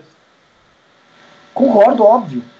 Concordo, óbvio. E é, a gente, assim, a, a, acho que a gente já tem que debater quais serão as medidas adotadas para garantir os empregos pós-crise esse pós-crise tem que garantir empregos urgentemente, as pessoas têm que voltar para as atividades e as empresas não podem, quando as atividades retornarem ao, ao fim da quarentena, não importa o prazo da quarentena, a empresa fala, então, fudeu, eu estou todo endividado. Cara, a empresa tem que ter condição de colocar as pessoas para voltar a trabalhar, a economia tem que voltar a girar imediatamente. Né? Imediatamente. Só, só queria colocar um detalhe aqui, tá? É, saiu essa matéria do Poder 360 falando dessa briga das apostas aí. A, a Itália, ela endureceu o lockdown dela, tá? A Itália que está tendo esse morticínio, é o país que está morrendo mais gente, ela endureceu o lockdown, endureceu a punição. Agora, portadores de coronavírus que não ficarem em casa podem ser condenados até 5 anos de prisão e a multa para quem violar a quarentena subiu para 3 mil euros.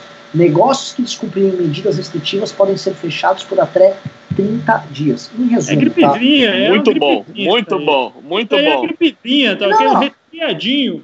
Assim, um resfriadinho que já vitimou 3 mil pessoas na Itália.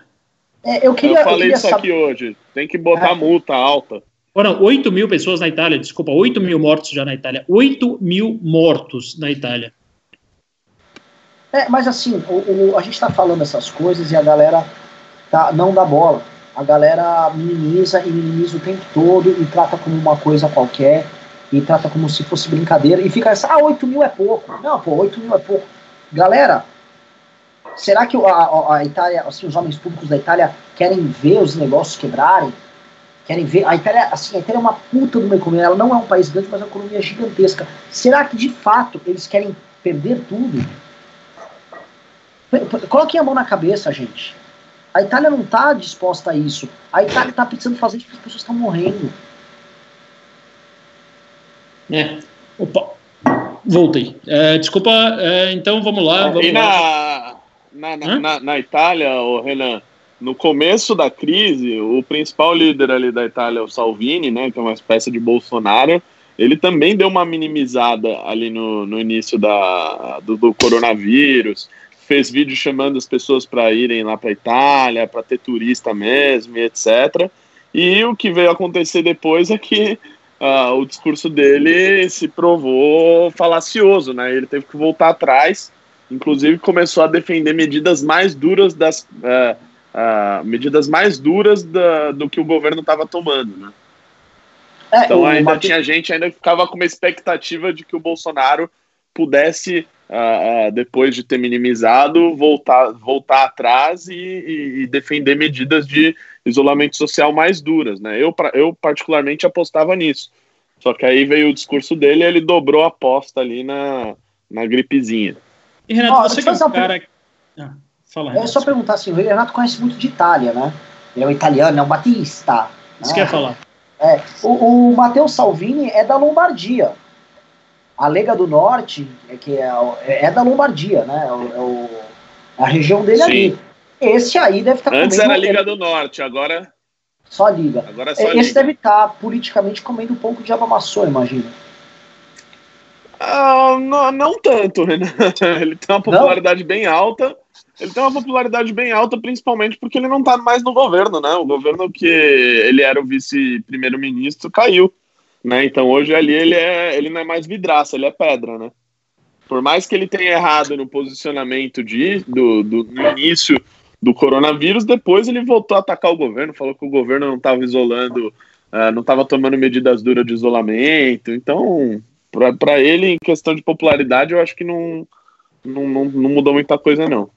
Isso prova que o isolamento, essa política de isolamento, ela não é uma política partidária, quer dizer, a gente está vendo aí vários governos de direita ou mais conservadores, ou até de extrema direita, como muita gente chama, a, tomando esse tipo de medida, Renato?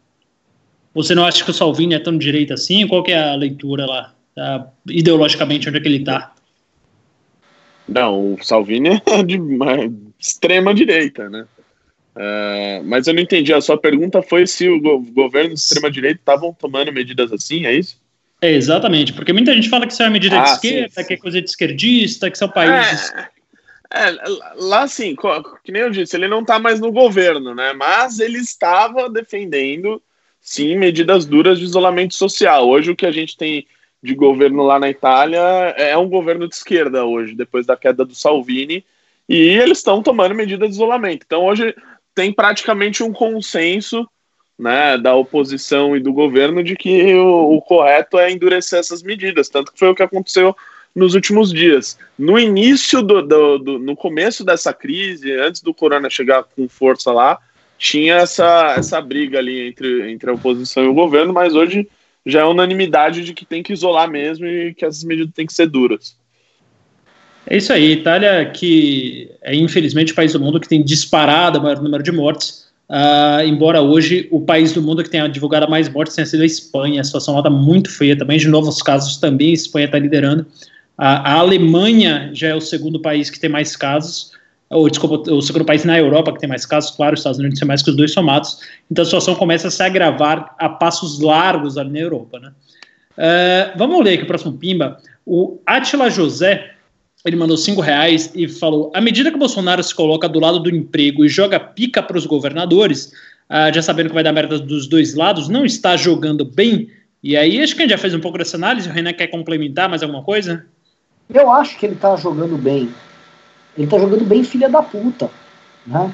É isso que ele está fazendo. Tá jogando ele corpos tá, na rua, né, praticamente. É, o que o Bolsonaro quer é o seguinte: ele vai ver todos os instrumentos que ele tem à disposição para gerar briga e conflito e concentrar poder durante uma crise. Crise para o Bolsonaro é oportunidade. É isso que ele vê, ele vê crise como oportunidade. Então o Bolsonaro vai focar. Assim, tem gado aqui, e eu desafio o gado a colocar aqui as medidas de verdade que o Bolsonaro está fazendo, tanto economicamente quanto medidas sanitárias para evitar a crise. Ele está só minimizando a crise, inventou essa pirueta do lockdown vertical ah, ah. aí, e do ponto de vista econômico, não sai medida nenhuma. É isso. É, a, a, num, de, num debate da CNN, a Carla Zambelli foi lá dizer que o Bolsonaro ia injetar 600, 700 bilhões na economia, né? Uma coisa assim, né? É, coitada da Carla Zambelli. É, é uma fala barata, ela nem sabe o que ela tá falando aí. Ela, aquele Tomé, Bia Kisses, esses aí vão lá na CNN, coitados eles são obrigados a ficar falando obscenidades só para agradar o chefe. Eles nem sabem se estão se queimando com a pessoa comum. O problema é que, assim, essa turma ainda engana muita gente. Engana. E aí é isso. Será que engana mesmo? É um negócio quase passional, Renan? Porque os argumentos são tão fracos. Quer dizer, é o que a gente estava comentando ontem. A gente vê toda hora um bolsonarista passando vergonha uh, na CNN, na Globo News, uh, por aí vai. Será que as pessoas convencem racionalmente daqueles argumentos e desde os mais esdrúxulos, que é uma conspiração chinesa, até os mais, é, não dá nem para dizer mais racionais, mas enfim, mais é, é, replicados, como de que seria só uma gripezinha. Você acha que as pessoas tem uma tem uma só só um adendo, tem uma corrente aí rodando no WhatsApp dizendo que é um é, é, é um negócio que está sendo arquitetado pelo Maia é, pelo Renan Calheiros, ah, pelo claro, Davi Columba. Assim, o mundo inteiro parou para derrubar o Bolsonaro, né? Essa é a tese. É, então, assim, e, e é coisas que, tá rodando, que rodam mesmo, né? Então. Não, o, o, uma teoria que já estava rolando é que é o seguinte: não é só pro Bolsonaro, é o Trump e o Bolsonaro. Aparentemente a China falou: caralho, cara, essa união é, é uma união sinistra que incomoda muita gente. né? Caralho, Trump e Bolsonaro não dá. Se fosse só o Trump, a gente nem criava o coronavírus. Mas como é o Trump e o mito, Aí ferrou, os caras tá com a linha assim e tal. Nossa, aí, vai fuder pra gente aqui, não. É, vamos, vamos, criar um vírus então, pra, porque aí vai, né? É isso, o Bolsonaro tá enganando geral. E, e assim, o que acontece? Existe um mercado, né? E a liber... como diz o, o Ciro Gomes, a democracia é uma delícia, mas também tem seus problemas, né? A, a, liberdade de expressão é uma delícia, mas também tem seus problemas, né? Porque a liberdade pressupõe responsabilidade. E, e aí, assim, responsáveis ficam criando suas teorias e ficam falando. Se você um dia pegar esses acelerados que ficam com essas teorias e parar eles e falar assim, você realmente acredita nisso? Me explica a história. Óbvio que ele não vai conseguir ficar de pé a história, só que ele, ele tem grandes estilos que dá um difícil a você ficar famoso por é. isso. Ô, Renan, o problema é, é, quando esse pessoal estava defendendo só que a Terra é, não era esférica, até tudo bem. Agora o problema é que eles estão defendendo uma teoria criminosa, né? Que vai matar um monte de gente. É, é o, que, o que dá para falar, assim, com certa tranquilidade, é, é, é que o, o, isso vai marcar a história do Brasil. A atitude do Bolsonaro, desses influenciadores, isso vai estar nos livros, isso as pessoas vão estudar no futuro como talvez um dos fenômenos mais loucos da história do Brasil. É, o The, a The Economist soltou uma matéria agora que chama Bolsonaro, né, que é um termo Sim. que a gente usou aqui já. É, as pessoas um dia vão olhar e vão falar: eu não acredito nisso.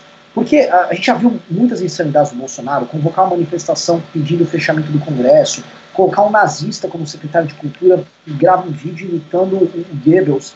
Só que é, deliberadamente colocar a vida de milhares ou milhões de pessoas em risco por, por questões políticas e fazer piada sobre isso, cara, as pessoas, assim, no futuro a nossa geração vai ter muito a, a, a, a se explicar. A gente vai ter que se explicar É triste isso.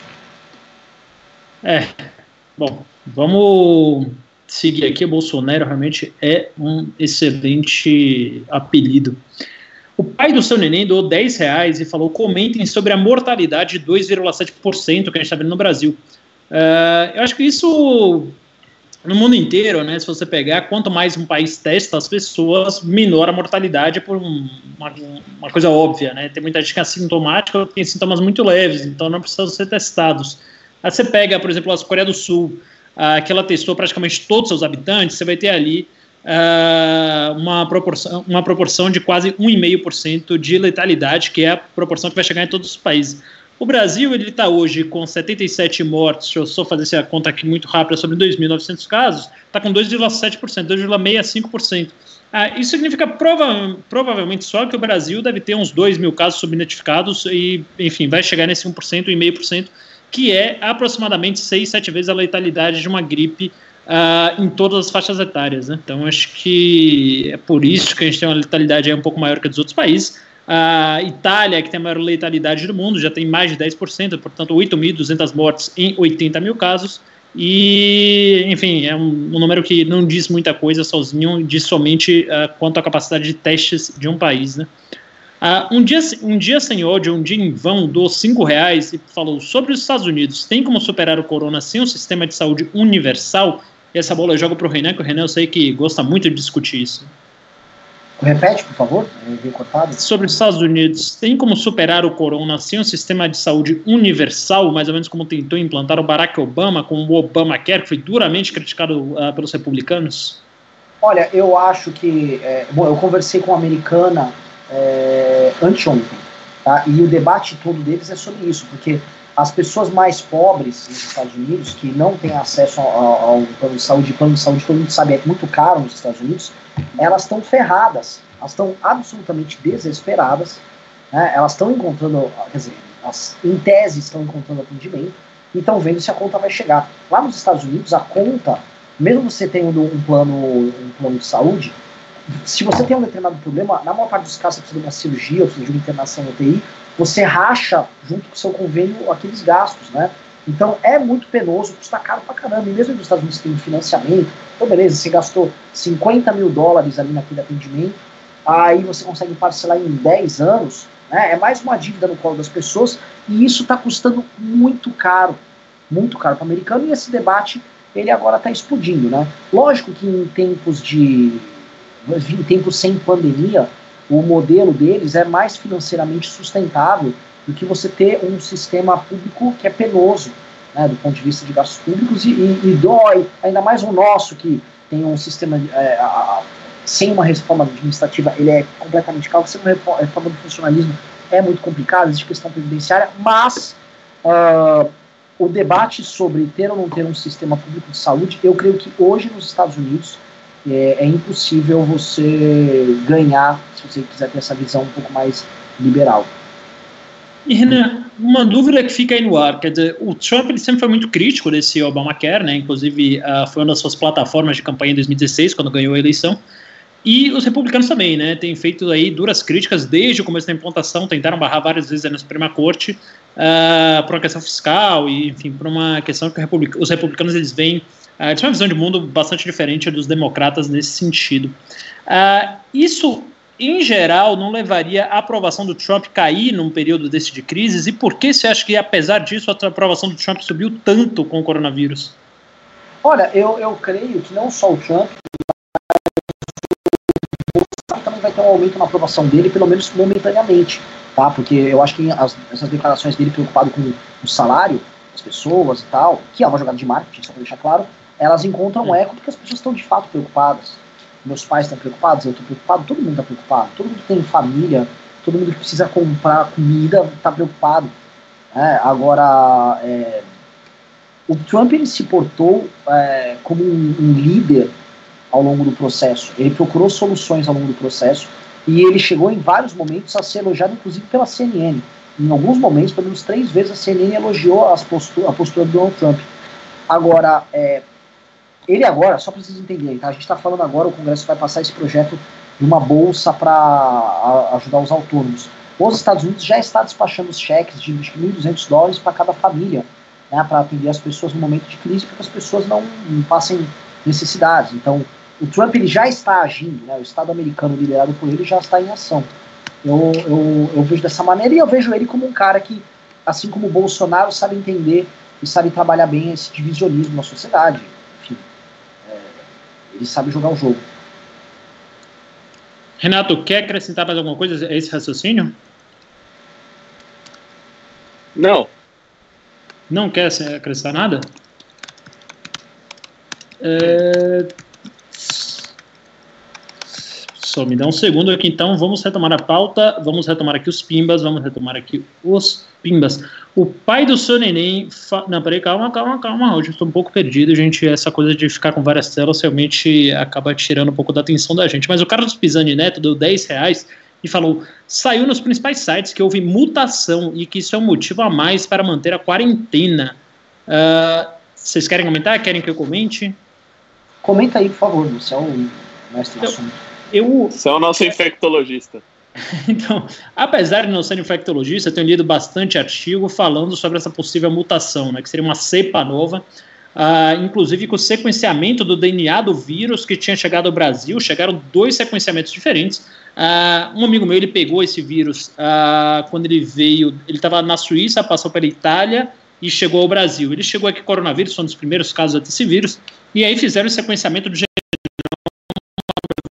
dele e identificaram que o dele era uma versão mais branda do que os italianos que chegaram lá do casamento, né? Que o, o vírus que chegou no casamento parece que era uma, é, é, um genoma mais agressivo, mais avançado nesse sentido.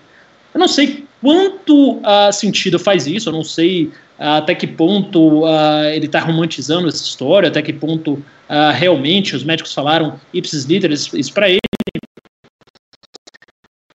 Um artigo do Harari, que é um filósofo aí que escreveu os três grandes best-sellers aí de não ficção dessa década, que são o Sapiens, o Homo Deus e o 21 Adições para o século XXI, que ele fala que uma das principais é, um dos principais motivos para você fechar as fronteiras entre os países é justamente impedir essa mutação que os vírus ah, que vieram de outras partes do mundo, eles quando encontram a, pessoas de outras partes do mundo, isso tem uma mutação muito mais rápida. Não entendi direito, não sei quão sentido faz isso, não sei se o vírus que está na Ásia ele é realmente tão diferente assim do que está da Itália, do que está aqui no Brasil, e se essas pessoas se encontrassem, isso daria a mutação, daria uma chance de uma pandemia ainda maior. Mas é uma questão que está sendo discutida, eu acho que ainda não é consenso nem na academia, nem na comunidade científica isso, mas sendo um risco a mais, sendo um risco real a mais, a gente vendo esse uh, morticínio que está tendo aí, como o Renan usou muito bem a palavra, na Itália, eu acho que seria uh, algo para a gente ficar de olho, para a gente tomar pelo menos a decisão mais prudente à luz das coisas que a gente tem hoje, né? Mas infelizmente um presidente aí que só se preocupa em imitar e lacrar e não vai atender nada disso. O Roger Alves deu cinco reais e falou: saiu agora o oportunista do Bolsonaro que confirmou o auxílio de 600 reais e vai querer usar de massa de manobra eleitoral para o gado dele como se fosse uma proposta dele. O que, que vocês acham disso? Fazer isso, né? Agora, as pessoas têm que entender que ele só está vindo com essa proposta depois do Congresso ter discutido isso, né? E ter proposto ali os 500 reais. Ele veio agora como se ele tivesse inventado a lâmpada, né? Mas Na verdade, ele só está ali fazendo uma proposta ali para ele se sobrepor sobre o Congresso, mostrar que ele, como um cara muito benevolente que ele é, ele, ele pensou até num valor maior do que os vagabundos do Congresso estavam pensando. É, é, do mesmo jeito que na época do PT o Bolsa Família também era usado assim, eu não duvido que qualquer tipo de, de renda mínima ou de qualquer auxílio que venha acontecer nesse governo nesse momento, uh, o, o, governo federal vai dizer que é um que é um projeto dele, que é um projeto de governo, não é um projeto de Estado aí para salvar as pessoas da pandemia. E as pessoas vão querer voltar ao trabalho com a renda mínima 10 ou vai querer todo mundo falar, putz, vamos ficar aqui mesmo que a renda mínima tá boa, tá confortável aqui onde eu tô? É, essa, essa é uma grande pergunta, porque assim, eu vejo muita gente que está defendendo uh, ah, para voltar ao trabalho, uh, ou são idosos que não vão voltar ao trabalho, ou são pessoas que vão, vão, vão trabalhar de casa, né, de, de home office. Eu não sei se a grande maioria da população, sabendo que tem essa situação aí, vai querer é, é, voltar ao trabalho normalmente, ainda mais tendo uma, uma renda uh, mínima universal. Renan, tem algum pensamento filosófico, sociológico sobre essa questão? Não, acho que vocês trouxeram. Então vamos lá, o pai do seu neném doou 10 reais e falou: o micto é um canalha, só fala aquilo que as pessoas querem ouvir. Ele é como o cardiologista que diz para o paciente cardíaco que ele pode comer tudo o que quiser. Excelente análise, não, Renan Santos? É isso mesmo. O Bolsonaro, ele vai ficar. O Bolsonaro não se comporta como presidente. O Bolsonaro usa a, a, a posição de presidente para ficar dando declarações que aumentem sua popularidade. Ele só vai fazer isso. Fazer política eleitoral, né? Que foi, inclusive, até tema do debate dele com o governador João Dória, né? que, é bom, vocês já comentaram isso ao longo da semana, mas só dando uma pincelada ali, o, o Dória, por, por, todos os defeitos que ele tem, ele estava ali defendendo. Até mandei no nosso grupo os prints. É, então, ele desmentiu, é, quer dizer, ele desmentiu, ele não desmentiu o estudo dele anterior, ele falou que se não houver nada, vão haver 500 mil mortes, meio milhão de mortes somente no Reino Unido, reafirmou isso e falou que foi mal interpretado o novo estudo que saiu da Imperial College, a que se transformou Eita. em uh, complicada, falando 500 mil mortes, é meio milhão de mortes somente no Reino Unido se nada for feito. O André Kautz, Kaitz deu um pimbaço, um pimbaralhaço aqui de 100 reais. Muito obrigado, André Kaitz. O movimento precisa sobreviver, o movimento uh, depende de pessoas como você e ficamos é, especialmente gratos você dar essa contribuição generosa no momento de crise. Portanto, vamos furar toda a fila e ler o seu pimba primeiro. É, o André pergunta como definir o que é oportunismo político e ação política de verdade, pois até agora o único discurso que mostra alguma consistência é do Caiado. De resto, eu vejo somente malabarismo barato apelando para a memória futura do eleitorado. Vejo muito ídolo de barro. Renan? Olha, olha, cara, eu acho o seguinte, tá? É, um político, quando ele, é, no momento que ele gasta o capital político dele, ele gasta o risco de eleição, em especial quando é um político profissional, é, saiba que ele está, em geral, fazendo o que é certo. Né? Então, em geral, quando ele faz esse, esse gasto, ele está fazendo o que é certo. Vamos falar, vamos citar um que você colocou aqui, o Caiado. O Caiado, ele era da base de apoio do Bolsonaro, ele tem indicações do governo Bolsonaro, um exemplo é o Lupion. Ele era o único governador que apoiava o Bolsonaro, né, Renan?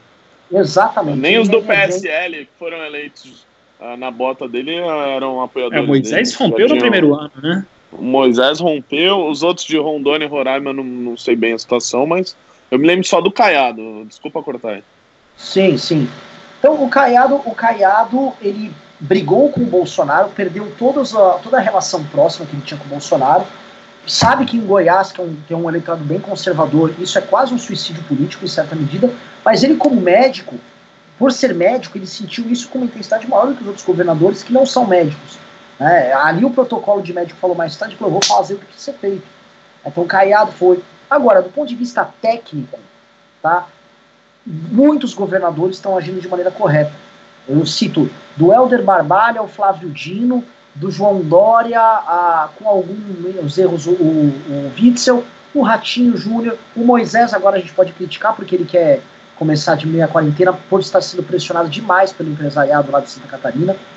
Uh, o governador do Rio Grande do Sul, prefeito. O empresariado de Santa Catarina! Eu mesmo! Abra tudo isto agora! Sou o Capitão Brasil! Eu sou o Capitão Corona, vou de caminhão levar a infecção na sua casa! É, que é um verme, né? É, então, você tem os caras que estão fazendo a coisa de forma adequada. A gente não precisa procurar heróis. Os heróis vão surgir no processo. Os heróis serão os médicos, os heróis serão, por exemplo, idosos que vão ceder os respiradores deles para os mais jovens e que vão morrer por causa disso. Esses heróis já estão surgindo na Itália, na Espanha, nos Estados Unidos, já houve na China e eles vão acontecer também no Brasil. Esses são os bons exemplos que a gente vai ver. Agora, como definir o que é um oportunismo político e uma ação política de verdade? Em geral, a, a ação política concreta ela vem para corrigir um, um, problema concreto. E o oportunismo político ele não necessariamente vem corrigir um problema concreto, ele vem, vem criar uma narrativa que possibilite uma, um aumento de capital político por parte desse agente. Então, o agente político oportunista, ele está preocupado sempre em ter o discurso do momento, ou eventualmente a ação do momento, que coloque numa posição de maior poder, de maior prestígio. Quem está agindo assim hoje? Obviamente é o Bolsonaro. O Bolsonaro você vê poucas ações, muita briga, muita narrativa. Bolsonaro tem muito mais pronunciamento sobre o corona do que decretos sobre o corona. E isso diz muito sobre se ele é um oportunista ou se ele está fazendo ações políticas reais. Então o Bolsonaro é um oportunista. Ah, puta que pariu. Empresários estão sendo oportunistas. Então a gente está nessa. Em grandes empresários, tá? Não estou falando todo empresariado brasileiro que está sofrendo.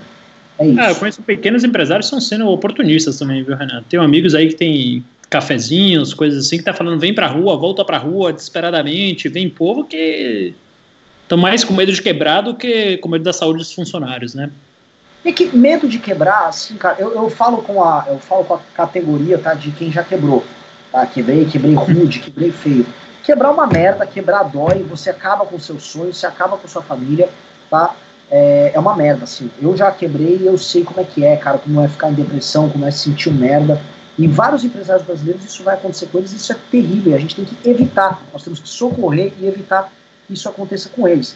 Eu só, assim, a gente só está alertando para as pessoas, e não é assim insensível, é que esta pandemia vai matar para caralho. A gente está olhando para fora e está prevendo o que vai acontecer.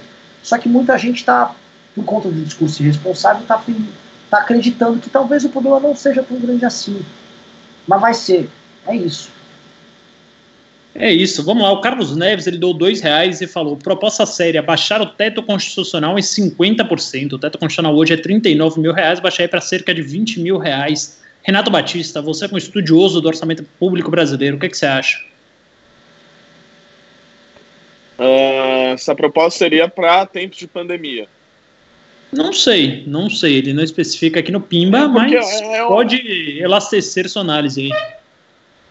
Não, eu, eu acho que para tempos fora de pandemia, acho que não faz sentido. Eu acho que tem uh, cargos aí da, da administração pública que requer certo preparo e necessariamente precisa ter um salário que seja minimamente competitivo, senão as pessoas simplesmente não vão para o uh, setor público. O que eu acho que deveria acontecer é que deveria ter um corte em tempos de pandemia, aí sim, uh, uh, como o Arthur propôs, né, de, de até o teto do, do INSS, uh, algo nesse sentido. Uh, e, já, e já aproveitar que a gente está discutindo uh, esse assunto em tempos de pandemia, já começar a olhar para os excessivos gastos que tem na administração pública, além da, da, do, do, tempo de pandemia, né? questão de, de gabinete de, do, do, do legislativo, né? questão de número de cargos comissionados na administração pública. Isso aí poderia ser um legado que, se a gente tocasse agora em tempos de pandemia, poderia ficar perenemente. Né? É isso. Uh, o Cláudio Fernandes ele dá dois reais aqui, fala que o Bolsonaro na The Economist foi chamado de Bolsonaro. Acho que isso foi comentado aqui. Inclusive um apelido que a gente concorda, já vinha usando, já vinha usando antes. Uh, não foi a gente que cunhou o termo, mas é realmente aí um termo bastante aderente, é um termo que se encaixa muito. Nero, para quem não sabe, imperador que tocou fogo em Roma. Uh, Shirley Favaro deu 10 reais e falou: bolsa subindo e dólar caindo com bolso doido. Quero ver a bolsa e o dólar quando tiver mil mortes por dia. Renan Santos, você que é o cara que mais gosta de é, é, discutir aí com o pessoal do Fintuit, que só pensa em bolsa, só pensa em pontos. O que, é que você acha sobre isso? é, é uma, um povo não pode ser liderado, liderado por essas pessoas. Isso. Isso. Um povo não pode ser liderado por esses estímulos. É, o, o Rodrigo Maia deu uma boa resposta né, sobre isso. Ele deu, eu não gostei da resposta dele, que é como só, só empresários que estão na bolsa. É não são, né? Não são. Não são. As pessoas todas estão com medo. As pessoas estão com medo com razão. O problema são os psicopatas que se aproveitam desse medo. Né? E, e os jogadores, porque para muita gente, tipo, ah, tem uma aposta na hidroxicloroquina, e beleza, o cara querer apostar isso na bolsa, beleza. Agora, o cara querer apostar isso como política pública num país de 200 milhões de habitantes, desculpa. Exatamente. Eu, Bom, falar em é, é, hidroxicloroquina, eu tô aqui com o exame, com o estudo aberto. Opa, agora travou. Bom, não, veio um vídeo aqui de. Nossa, o exame. O, o estudo aberto, não, o exame não, desculpa. É, que aqui o texto fala de exame, enfim. Fiquei preocupado, fiquei preocupado. Não, não, eu sou, eu sou, eu sou muito bem, sou muito bem, não peguei coronavírus, sou quarentenado já há nove dias, dez dias praticamente, desde terça-feira passada, e não tenho risco algum, e se eu pegasse também pelo meu histórico de atleta, não passaria de um resfriadinho. É, 93 dos pacientes no grupo de controle testaram negativo para Covid-19 depois de sete dias, comparado com apenas 86% dos pacientes com hidroxicloroquina, tá? Então isso aqui reforça, vamos, vamos ler de novo aqui para todo mundo entender. 93% das pessoas que não foram tratadas com hidroxicloroquina, depois de sete dias, testaram negativo para Covid, ou seja, esse é o caminho normal. E somente 86% das pessoas tratadas com hidroxicloroquina testaram negativo depois de sete dias, ou seja, o grupo uh, de controle, o grupo que não foi tratado com hidroxicloroquina, uh, performou melhor, teve um outcome melhor do que o grupo que foi administrado a hidroxicloroquina. Ou seja, hidroxicloroquina não serve para nada segundo esse exame, tá? Segundo esse estudo. Uh, acho que não pode também levar como verdade absoluta, mas é um estudo uh, que foi feito aí com um, N muito baixo, né? O N é o número de pacientes enrol, enrolados, não é? Como é tudo em inglês? Arrolados, arrolados. É, arrolados no estudo. E, enfim, você tem um resultado aí bastante decepcionante para quem estava depositando esperanças nesse tipo de remédio, nesse tipo de medicamento, né? É o que a gente é, falou. Provavelmente foram comunistas chineses, né, que realizaram esse, esse estudo.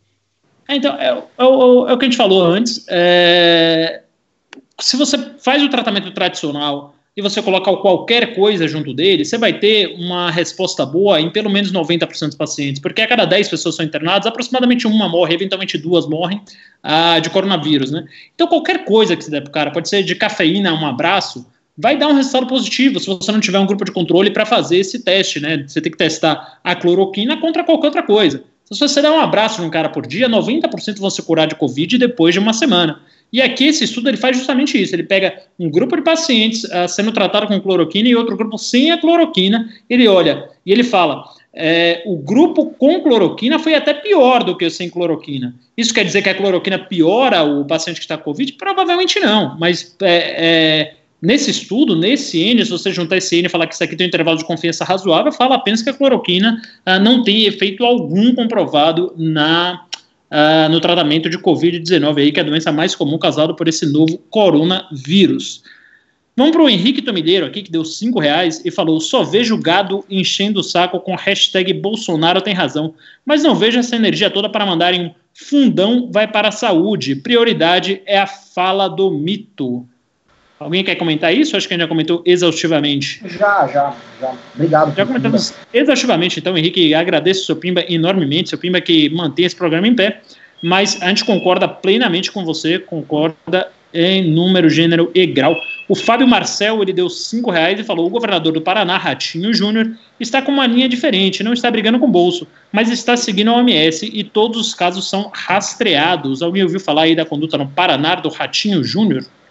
É, o Paraná ele está adotando realmente as recomendações, ele não está indo mal. É, o que acontece, como ele é visto pelo Bolsonaro como um aliado, aí o Bolsonaro não briga com ele por causa disso, né? Ele não, é, ele não tá gerando pânico. Na verdade, não é ele que está atacando, é porque existe uma relação boa do, do Ratinho pai com, ele, com o Ratinho, com o Jair Bolsonaro tal, então eles fizeram aí um arranjo político. Bom, uh, vamos para o próximo pimba aqui, que esse aqui é um dos temas que você mais gosta de discutir, um temas que você está mais se aprofundando nessa crise, Renan, que é o William Soares Paixão, que ele deu dois reais e perguntou: esta crise é a falência do liberalismo? Não a falência do liberalismo, é que muita gente, é, assim, aqui em especial no Brasil, tá, existe uma perspectiva de liberalismo que é um liberalismo onde o Estado não existe, onde o Estado não deve ter instrumentos de intervenção para todo sorte de intervenção, desde a intervenção à liberdade de ir e vir, como por exemplo por causa da quarentena, a um aumento, aumento de gastos públicos quando necessário em um momento de contingência como esse. E acho que o Estado tipo, sei lá, ah, deixe vocês aí se resolver. Não, cara, o, qualquer, qualquer autor básico do liberalismo ele está dispondo sobre como um Estado tem que ser.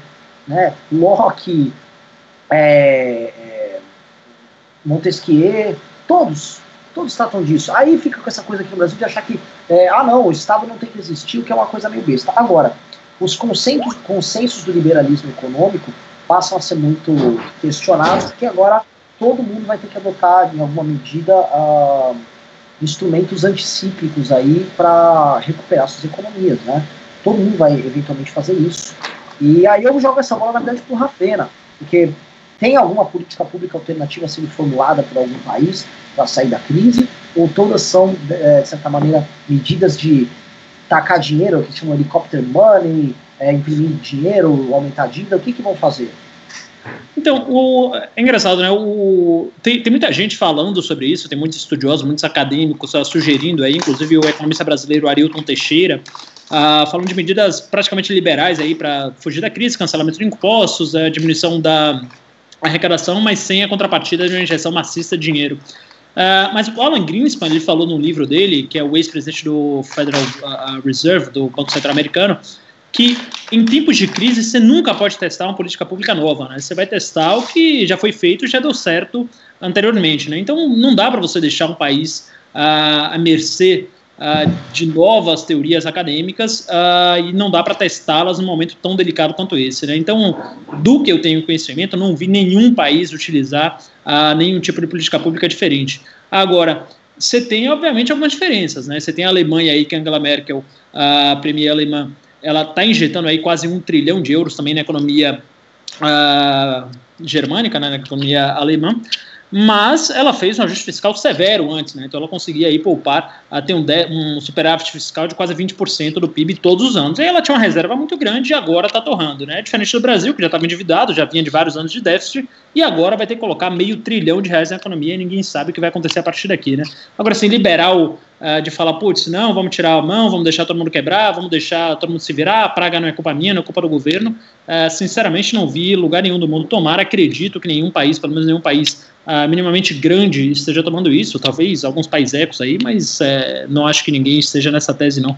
Então é bastante é, pertinente o questionamento aí do William Paixão se essa crise é uma falência liberalismo. Né? Uh, Verônica Botino, ela deu 10 reais e falou: três garotos mimados, não falam coisa com coisa, estão mais perdidos que cego em, cego em tiroteio, se acham o máximo. O Renan parece um doido que saiu do hospício por causa do corona. Renan, corona, ele corrói o cérebro para você ir do hospício? Olha, eu nunca vi, eu não sei quem é a Verônica Botino, mas pela forma que ela está colocando, ela me parece ser uma senhora é, do grupo de risco do coronavírus, patriota, né? É, e ela tá falando dessa oh, maneira. Patriota não, hein? Olha só, você pode discordar da abordagem nossa, mas eu, eu tô para falar que não existem é, não, não, existe no Brasil, talvez, 10 pessoas que saibam mais sobre o assunto, por exemplo, do que o Marcelo. Tá? O Marcelo está acompanhando esse assunto há, há mais de três meses. Tá? Então, assim, eu duvido que é, ela tenha mínima condição de falar sobre as políticas que estão sendo adotadas, sobre os números, sobre o crescimento, sobre como isso está afetando a economia em qualquer um desses lugares. E, na verdade, eu vou até é, ampliar o que ela falou, é, houve hoje um vídeo do aquele canal Hipócritas, que realmente, assim, entrou ladeira abaixo, a gente era amigo dos caras, mas você vê que o like e a bajulação que não fazem. Eles já tinham feito um, um, vídeo nojento sobre aquela jornalista que foi chamada basicamente de prostituta pelo presidente da República, o Bolsonaro, e eles entraram na piada, forma lamentável, e hoje, para defender o Bolsonaro nessa insanidade, eles atacaram o MBL, falaram que o MBL contraria as estatísticas ah, o MBL contando as estatísticas e os dados só para atacar o presidente, numa pedra super sem graça lá. É, onde? Assim, onde que o MBL está contrariando dados e estatísticas? Ah, nós estamos tratando de dados, estatísticas, números. Eles tá podiam tá vir aqui debater esse assunto. É, está falando de números dos principais institutos de pesquisa do mundo inteiro, dados claros e óbvios, políticas públicas adotadas pelos países mais sérios do mundo. E aí o cara vem e, e pega essa tese, por exemplo, que é a tese adotada do governo que ele é obrigado a defender, é, essa tese de, como é que chama? Isolamento vertical lá do... do o isolamento 4D, né? É, o isolamento, o isolamento quântico. É, e aí fica jogando isso como se fosse a coisa mais normal do mundo e a gente que contraria dados e estatísticas, né? O, o, o, esse Neil Ferguson, que é o cara que montou a política que nós defendemos, que foi a política que o Mandetta citou como a política que baseou a, a, a estratégia brasileira para o corona, eu tenho certeza que ele nem sabe o que, que é, nem leu, porque se ele está criticando a nossa defesa dessa política, que é, ele está criticando a defesa do ministro Mandetta, que fez a defesa desse mesmo estudo. Então, é, é, essas pessoas tipo ela, ele, só, só passam vergonha, é só torcida. Tinha que ter vergonha, fico até triste que você tenha doado esse dinheiro pra gente. Agora doou, agora a gente vai usar aqui para pagar o salário dos meninos aqui no escritório. É, né? É, por falar em torcida aí, é, eu troquei a notícia. Bom, infelizmente eu estou sendo aqui portador de notícias ruins uh, ultimamente, mas, uh, ao contrário do que fala a Verônica, a gente tem que se ater aos dados, né? E a Fiocruz acaba de divulgar aqui uma explosão de internações por problemas respiratórios, tá? Então, uh, no dia 25 de fevereiro, exatamente ao mês, 662 pessoas estavam internadas por problemas respiratórios no Brasil. E agora, somente entre os dias 15 e 21 de março, esse número tinha saltado para 2.250 pessoas, portanto, quatro vezes o número de internações anteriores. Né?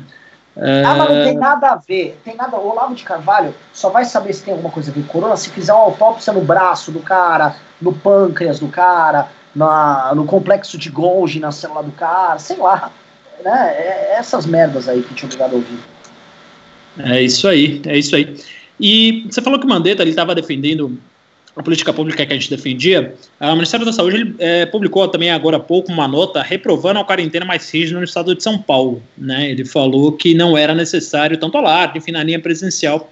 Ah, e esse anúncio, curiosamente, não foi feito por Mandetta, mas foi feito por um, pelo seu secretário, que pela foto aqui deve ser um jovem ah, fora do grupo de risco, deve ter aproximadamente 75 anos. E ele é, reprovou essa quarentena mais rígida aqui em São Paulo. Chama a atenção que as duas primeiras reações aqui do Estadão, da notícia no Estadão, publicada no Estadão, são a carinha de raiva, né, uh, em reprovação claramente, e a carinha triste, né, o coração tem apenas 10% das reações uh, desta notícia. Será que é porque o Estadão é comunista ou será que o povo está com medo de morrer, infelizmente, por essa triste pandemia, Renan? Olha, é, as pessoas, elas estão o seguinte, as pessoas estão com medo de morrer da pandemia, em grande medida, e tem pessoas que estão com medo de perder emprego, e os dois medos são válidos e os dois medos existem. É, dividir os medos em vez de atacar os problemas, isso é coisa de canalha. É, é, o Estadão trouxe a notícia, tem pessoas tristes, tem pessoas com medo, e tem canalha tentando dividir as pessoas. É essa só a nossa preocupação. É isso, é isso. Vamos uh, para Futuristic Games and Magazine, que doou 10 reais aqui, logo depois da Verônica, e falou: o fato de decretar calamidade não foi uma jogada para liberar grana e depois usou uma gripezinha para segurar a grana? Não. O que, que você acha, Vini? Eu acho que não. Não, não foi. Andrelei Pastrello doou 10 reais e perguntou: a embaixada do Brasil na Itália serve para alguma coisa? Ou vice-versa, a embaixada da Itália no Brasil pode dar informações? Que tal ligar lá e puxar um papo reto? Olha, só lembrando que a Embaixada do Brasil na Itália é um dos palácios mais bonitos que tem em Roma. Pomfide. Famoso. Pomfide, né? É. E. Onde Bom, já Brasil... teve o embaixador André Matarazzo. Ah, é? Não sabia que ele foi embaixador. E onde teve a festa de 15 anos da filha do último embaixador aí, a... no governo Dilma, que não ah, me lembro. É verdade. É isso mesmo. Mas continue, Renan, por favor. Ah, que experiências o Brasil pode adotar da Itália? Né? A, a, Itália agora acabou de aumentar a restrição às pessoas saírem de suas casas. Né? Talvez o Brasil vai ter que imitar isso daqui para frente. É. Bom, Uh, também não acho que a embaixada seja o lugar correto para você tirar esse tipo de dúvidas, mas agradecemos aí, Anderley Parcelo, você que é um pimbeiro habitual, está sempre aqui nos ajudando, é sempre essencial. Inclusive, o Andrei Pastrello ele deu mais um pimba na sequência de 5 reais e perguntou: o Trump popular, 2 trilhões de dólares, puxa a popularidade de qualquer um. Note que boa parte dessa grana é para a defesa. E aí observa o Andrei Pastrello uma das causas que a gente não tinha levantado aqui, né? Será que foi essa injeção maciça de dinheiro na economia que deu uh, um up de popularidade ao Donald Trump? Renan, o Renato, qual, Renato que é internacionalista, o que você acha? Olha, uh, eu não acho que foi isso não, sinceramente. Né? Ele não pegou esse dinheiro para, sei lá, inaugurar umas obras, sei lá, fazer outra coisa, né? Ele está combatendo uh, enfim, o, o negócio do Covid, acho que não, é, não, não tem relação. Renan eu, quer... Eu acho que os Estados Unidos deram uma resposta muito rápida. O governo deu resposta para as empresas e o governo deu uma resposta para as pessoas com esse cheque aí de 200 dólares, que antes do pânico se alastrar, ele já diminuiu o pânico. É, essa resposta no Brasil está vindo agora e é bom que venha logo para diminuir o pânico. Bom, é isso aí. A Verônica Botino, a nossa amiga Verônica, deu mais cinco reais aqui. Muito obrigado ah, pela contribuição, Verônica. É, pode, acho que pode dar dinheiro para xingar, né? O Renan que é o patrão aí, mas se quiser dar dinheiro para xingar, é, pode sustentar o movimento que vamos ler os pimbas aqui sem problema algum. E ela fala que vocês são muito desinformados. O prefeito de Bergamo lançou uma campanha Abrace um Chinês. Pesquisem. O Renan, como analista político, é caos. Bom, é, é, eu agradeço. Parabéns aí, Renan. Porra, pô, eu agradeço, é uma honra a importante Verônica Botino ter trazido essa informação aí pra gente. É,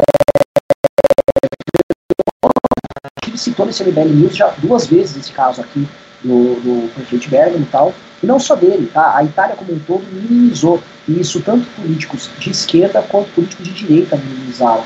Isso tudo é, é, tá lá, é, eles minimizaram, eles foram, voltaram. A Itália é muito parecida com o Brasil em muitas coisas. A Itália, a Espanha, Portugal são países latinos, são países calorosos e indisciplinados. Os três também padecem de políticos populistas. Então, na Espanha, por exemplo, quando eles decretaram a, a, a quarentena, a espanholada, alguns desceram para o sul e foram para a praia, outros começaram a ir no bar lá em Madrid, estudante foi ficar no bar. O que, que aconteceu? espalhou pra caralho e tá uma merda desgraçada. Na Itália eles iam, voltavam, iam, voltavam e não queriam deixar de contar com os turistas. Estavam putos, estavam perdendo faturamento com as viagens dos chineses que não estavam mais acontecendo. Em vários, em vários lugares isso aconteceu. França mesmo, eu estava na França quando teve essa discussão lá sobre, sobre fechar fronteira ou não. É, então, acontece. Agora, sobre ser um analista caótico, sou mesmo. Eu sou, mano, bem caótico, sou bem, sou bem atrapalhado. É isso. Uh, vamos aqui o próximo Pimba. Já temos aqui duas horas de programa, mas como falado antes, vamos ficar aqui o tempo que for as perguntas de vocês, as dúvidas de vocês. O ídolo do Renato, Felipe Melo, deu cinco reais e falou: esperava mais do presidente, está sendo fraco, pior que um cego em tiroteio. Renato Batista, como pergunta foi do Felipe Melo, vai para você, né? E quem diria o Felipe Melo se voltando contra o presidente? Ele fez várias propagandas do ele, ele é Felipe Melo, hein? Até ele desembarcou, puta Até merda. Mas como bom, é... como bom oportunista que o Felipe Melo é, eu não esperava nada diferente. Você acha que ele tá dando um carrinho por trás do Bolsonaro aí, não? Bola nas costas, é. né? É, uma bola, bola nas costas, bola nas costas. Não, não esperava o... nada diferente dele. William Soares Paixão, ele deu dois reais e falou apenas obrigado pela resposta. Obrigado a você pelo pimba, William Paixão. A uh, Futuristic Games and Magazine deu um pimba aqui que eu consigo ler só a metade. Se alguém consegue ler aí, eu agradeço, porque eu não sei porque o último pimba para mim ele sempre aparece cortado. Já falei isso aqui uma vez. Ah, pá, agora deram mais um pimba e apareceu do Futuristic Games. Uh, é verdade que o vereador filho do presidente participou da reunião minutos antes do presidente dar seu pronunciamento e vários ministros não estavam nessa reunião? Alguém sabe disso? Eu sei que hoje vazou é. uma foto aí do Carluxo uh, na reunião com a cúpula dos ministros. uh, e etc. E o pessoal está falando aí que é porque as creches estão em quarentena, estão em lockdown, o Bolsonaro teve que levar o filho para o trabalho. é, Renato Batista, sabe alguma coisa eu, sobre eu, isso? Não, eu tinha só visto no Twitter que parece que ele participou da reunião do Bolsonaro com os governadores. E que das últimas reuniões ele realmente estava ali na maioria delas. Tanto é que o Flávio Bolsonaro, o, o ex-patrão do Fabrício Queiroz e do Adriano da Nóbrega, ele fez um tweet lá uh, ironizando e parabenizando o Carlos Bolsonaro, dizendo que ele estava fora de casa, né? Que ele, é, é, ele não estava cumprindo fica em casa e estava trabalhando ali, né? Pelo Brasil, uh, participando dessas reuniões. Então me parece sim que é verdade, tanto que o, o Flávio fez essa ironia aí. É... Bom, tem mais um pimba aqui que, como é o último, eu não consigo ler. Então, enquanto. Hã?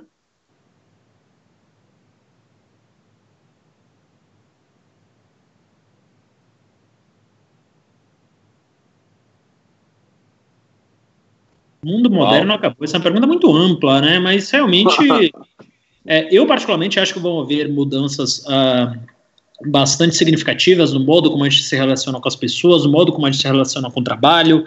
Uh, acho que algumas empresas, por exemplo, a história, e obviamente aqui falando de uma bolha uh, privilegiada, não dá para falar isso, mas a história de home office, ela vem para ficar, né, na maioria das empresas que tem um trabalho intelectual, acho que não uh, durante toda a semana, mas acho que pelo menos algumas empresas que eram mais reticentes a esse modelo uh, começarão a adotar esse modelo uma vez por semana, eventualmente duas vezes por semana. Uh, e acho que algumas outras coisas aí do mundo começam a mudar, né? O nosso é, modo muito caloroso de lidar uns com os outros, provavelmente isso não vai mudar, porque é algo mais que ancestral, mas durante um bom tempo aí acho que a gente vai parar de dar abraços calorosos uns nos outros e é, cumprimentar aquele modo brasileiro. Né? alguns estados tem aquela coisa cultural de dar dois beijos, três beijos quando cumprimenta a mulher. Uh, e coisas desse sentido, acho que isso também tende a dar uma mudada, né? as relações sociais tendem a mudar de alguma forma. As grandes aglomerações também eu acho que vão demorar muito para voltar, né? Então, essa cultura de grandes shows. As micaretas vão acabar. É, então, micaretas, grandes shows, é, é, grandes espetáculos, esse tipo de coisa, estádios, idas a jogos de futebol, talvez sofram um pouco, se bem que o brasileiro é, que vai para futebol, em geral, ele tem um perfil muito específico, que ele não está ligando muito para esse tipo de coisa, mas é, eu acho que tem algumas mudanças aí que são perenes, sim, no nosso mundo. Renan Santos quer analisar um pouco mais sobre isso? A gente fez uma análise mais ou menos sobre isso ontem, né? Eu tô preocupado em saber quantos pimbas ainda tem, que o programa já estendeu bastante. Uh, não, não temos mais pimbas, não. Esse foi o último pimba. Esse foi o último pimba. Ah, Na é? verdade, o Thiago Cardoso ele deu dois reais, mandou uma figurinha aqui. Acho que game over. Também não consigo ler uh, a figurinha completa, mas acho que é isso. Olha, a gente tá com uma, uma, uma não é uma pimbeira, mas uma comentarista Isadora Alves aqui, muito boa, ela é meio irônica, ela é meio ácida. Ela disse: Gosto muito desse Brasil sem abraço perto de mãos. Ela deve ser provavelmente do Sul. Ela né? falou o quê? Desculpa. Não, Gosto não... muito desse Brasil sem abraço e aperto de mãos. E ela também tinha falado aqui, também achava que o Renan era caos, mas analisando os recentes acontecimentos, o Bolsonaro colocou o Renan no bolso. É verdade, assim. O Bolsonaro é o homem mais caótico. O Bolsonaro é pior que o meu cabelo. Muito boa. O Andrelei Pastrello, ele fala que eu pulei um pimba dele. Uh, enquanto eu localizo aqui o Pimba, chegou um outro Pimba do Futuristic Games and Magazine, falou que os supermercados cresceram 40% do faturamento, farmácias 20%, apps de comida 60%. Até quando vai haver grana com a quarentena? Uh, Renato, quer começar essa? Até quando vai haver grana com a quarentena? Uh, pô, cara, boa pergunta. Não, não, não sei. Renan quer responder o Futuristic Games aí que tá pimbando. E aí chegou um pimbaralhaço. Pimbaralhaço aqui do The Close. Mas Renan, você quer terminar de responder esse pimba? Uh, repita o pimba anterior. O pimba é até quando vai haver dinheiro nessa quarentena? Porque os supermercados cresceram 40% do seu faturamento, as farmácias em 20%, os aplicativos de comida em 60%. Até quando vai ter dinheiro para essa farra, essa farra danada? Daqui a pouco tá até empregado indo para Disney nessa crise. Olha, aquele Thales Gomes estava falando que as empresas brasileiras têm em média 27 dias de caixa. Uhum. Né, é, eu acho é, bem temerário. Ah, eu não sei quanto que as pessoas têm. Obviamente que quem é mais pobre não tem poupança, quem não tem poupança, o dinheiro acaba quase que instantaneamente. Uhum. Então, a gente terá problemas logo, se não implementado uma série de medidas. Por exemplo, liberar o FGTS, liberar seguro-desemprego, uh, fazer uma bolsa para os autônomos. Se você fizer isso, você não, assim, estatisticamente falando, não serão muitas pessoas que vão ter problemas de fome. Né? Vai ter a, muitas pessoas vão se endividar, gente que vai atrasar aluguel, gente que vai atrasar uma conta aqui, outra coisa tá ali. O Estado eventualmente pode até atuar nessa área, mas a gente vai ter esse freio de arrumação. Sim. Bom, uh, o The Closing, ele mandou 150 reais, um embaralhaço, como a gente tinha falado antes. Uh, obrigado, The Closing, especialmente aí por sua doação num momento tão difícil uh, ah, para todos nós, né, inclusive no movimento. Então, você dar esse pimba aí, sua generosidade é apreciada em dobro nesses momentos. Uh, hoje teve um buzinaço em algumas cidades do sul para o fim do isolamento e abertura do comércio. Tá difícil pimbar ultimamente. Eu tô tendo que pagar as contas dos meus pais ultimamente porque eles nem sabem usar o net banking. Nossa, The Closing, é, é, The Closing no Cameira, o sempre mestre. Eu esqueci até um. Alexander Mônaco. Alexander Mônaco. É, a gente vai, vai contar com vocês aí nessa, nessa turbulência, porque vai ser foda. Aliás, é, é, acho até incorreto a gente pedir ajuda para as pessoas nesse momento de crise, porque as pessoas têm que cuidar de si próprias. Mas a gente também vai passar por nossa crise aqui. Mas uh, você quer falar sobre o pimba dele aí, que é o isolamento uh, uh, e a abertura do comércio? Quer dizer, o pessoal está fazendo buzinaço em algumas cidades do sul para pedir o fim Sim. do isolamento e a abertura do eu comércio. eu acabei de. A gente soube que teve agora em Santa Catarina e tem um marcado, acho que para amanhã em Porto Alegre já. E é um buzinaço, os carros indo lá para falar para os comerciantes: saiam de suas casas, desrespeitem as determinações. Abram o comércio! É, é, cara, assim, quem está convocando são literalmente os bolsominions. Essas convocações estão vindo das mesmas pessoas que convocaram as manifestações no dia 15. Sim. Bom, o Anderley Pastrello lhe deu 10 reais. Obrigado mais uma vez, Anderley. É, e, aliás, obrigado pelo volume de pimbas que vocês estão dando hoje. É, e perguntou: o efeito das mortes na Bolsa, subir ações das funerárias. Jair Bolsonaro esqueceu que os governadores foram eleitos também. Acho que a gente comentou aí já exaustivamente aí sobre isso, mas você quer dar mais uma pincelada aí, Renan ou Renato? Não, acho que tá, tá dado. É, não, não há ações abertas de funerárias na Bolsa, mas realmente é, tem muita gente tem, que tá tem mais... de armas aí, né? Hã? É, tem gente que vende arma, né? Tem gente que vende arma. Bom, temos mais dois pimbas aqui. O pessoal, pelo visto, não quer deixar a gente descansar hoje, Renan. E como nossa ai, fidelidade ai. É, é o telespectador, veio o Marcos Farley Gomes e perguntou: vocês acham que acontecerão ainda as eleições de 2020? Assunto de especialidade aí do Renato Batista. Renato. É, uh, bom, no, no, início dessa crise eu estava defendendo que as eleições fossem adiadas, mas que ainda ocorressem esse ano. Eu acho que é, é algo que daria para ser feito ali, sendo você adiando as eleições por um mês, né, ali para o dia 4 de novembro e dia 27 de novembro, segundo turno, ou você adiando em até um mês e meio, né, ou dois meses, colocando a eleição ali em dezembro, diminuindo o tempo do primeiro para o segundo turno uh, ah, para que ocorra ali em dezembro. No final das contas, você vai ter um tempo de transição menor de um governo para o outro, mas eleições a periodicidade das eleições vão, vão continuar normais, né? Agora, tudo vai, defend, tudo vai depender do que vai ocorrer nos próximos dias, né? A gente está nesse período de quarentena aí e vamos ver se ele vai, é, é, se essa quarentena vai se estender ou não, é, o que, que vai ocorrer. Eu não vejo com bons olhos, por exemplo, a proposta de unificar as eleições todas em 2022. Eu acho que uh, findada essa crise aí, a gente já, já, já, já as eleições têm que ocorrer aí, uh, seja no ano que vem, seja no final desse ano. Mas é, agora, se eu objetivamente acho que vai mudar ou não, eu tô achando que não. Não vai ter nenhuma mudança. Só se uh, algo mais grave vier acontecer. Isso depende da cabeça dos iluminados do TSE, né? Porque eles já isso, deram uma decisão isso. dizendo que ia manter. Esses foram os comentários do Renato Batista sobre as eleições de 2020. É, como a gente já está muito alongado aqui no horário, se vier um pimba maior, a gente se alonga mais e tem algumas opiniões é, muito longas sobre isso. Mas, por enquanto, é isso. O Andrelei Pastrello, ele deu mais cinco reais aqui e falou: fechar casa lotérica, meu Deus, lotérica tem vidro blindado, não vai passar o vírus aí. Ele falou isso mesmo? Bolsonaro, Jair, ele atribui esse coach a Jair Bolsonaro. Porque a lotérica tem vidro blindado e não vai passar o vírus. Ah, cara, é, assim, um sujeito que já falou, que já utilizou o histórico dele de atleta, né? Como se fosse uma, uma poupança, que tipo, porra, é, eu fiz, sei lá, eu fiz Muay Thai há sete anos atrás, eu sou imune à doença. É um, é um não duvido que ele tenha falado uma abobrinha dessa. É, infelizmente aí a gente tem um presidente que é um inapto, que é um inepto uh, no poder. É o Dilma. É o Dilma, é o Dilma, é o Dilma. Talvez a Dilma seja mais inteligente, tá falando aqui objetivamente, talvez a Dilma seja mais inteligente. Uh, o BDM Online, é, que é um portal de notícias aqui que eu utilizo e que ele pinga aqui no meu celular as notícias quando são mais urgentes, né? E a Câmara acaba de aprovar um repasse de 600 reais para os informais. Deixa eu colocar aqui meu celular para carregar, porque a bateria já está acabando. Meu celular não, meu computador.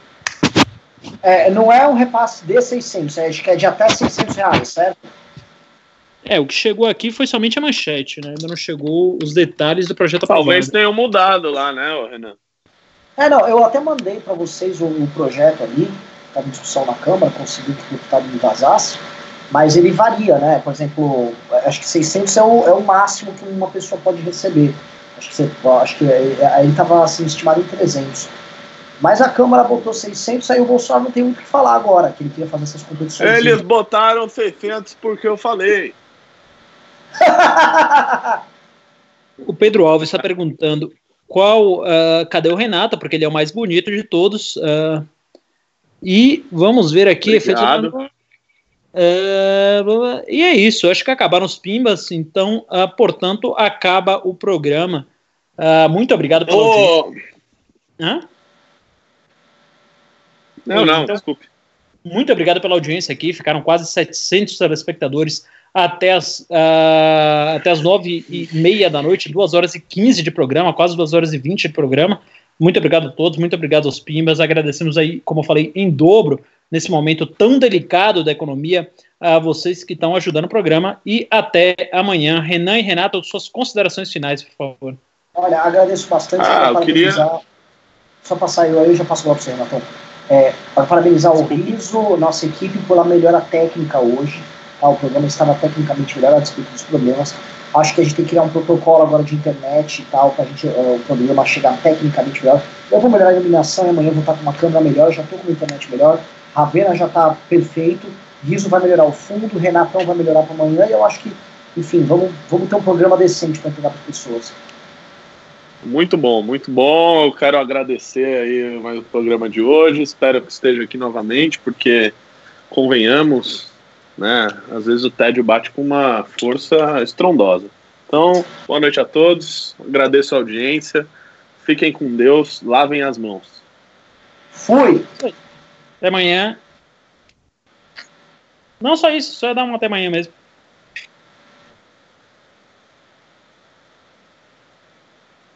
Boa noite.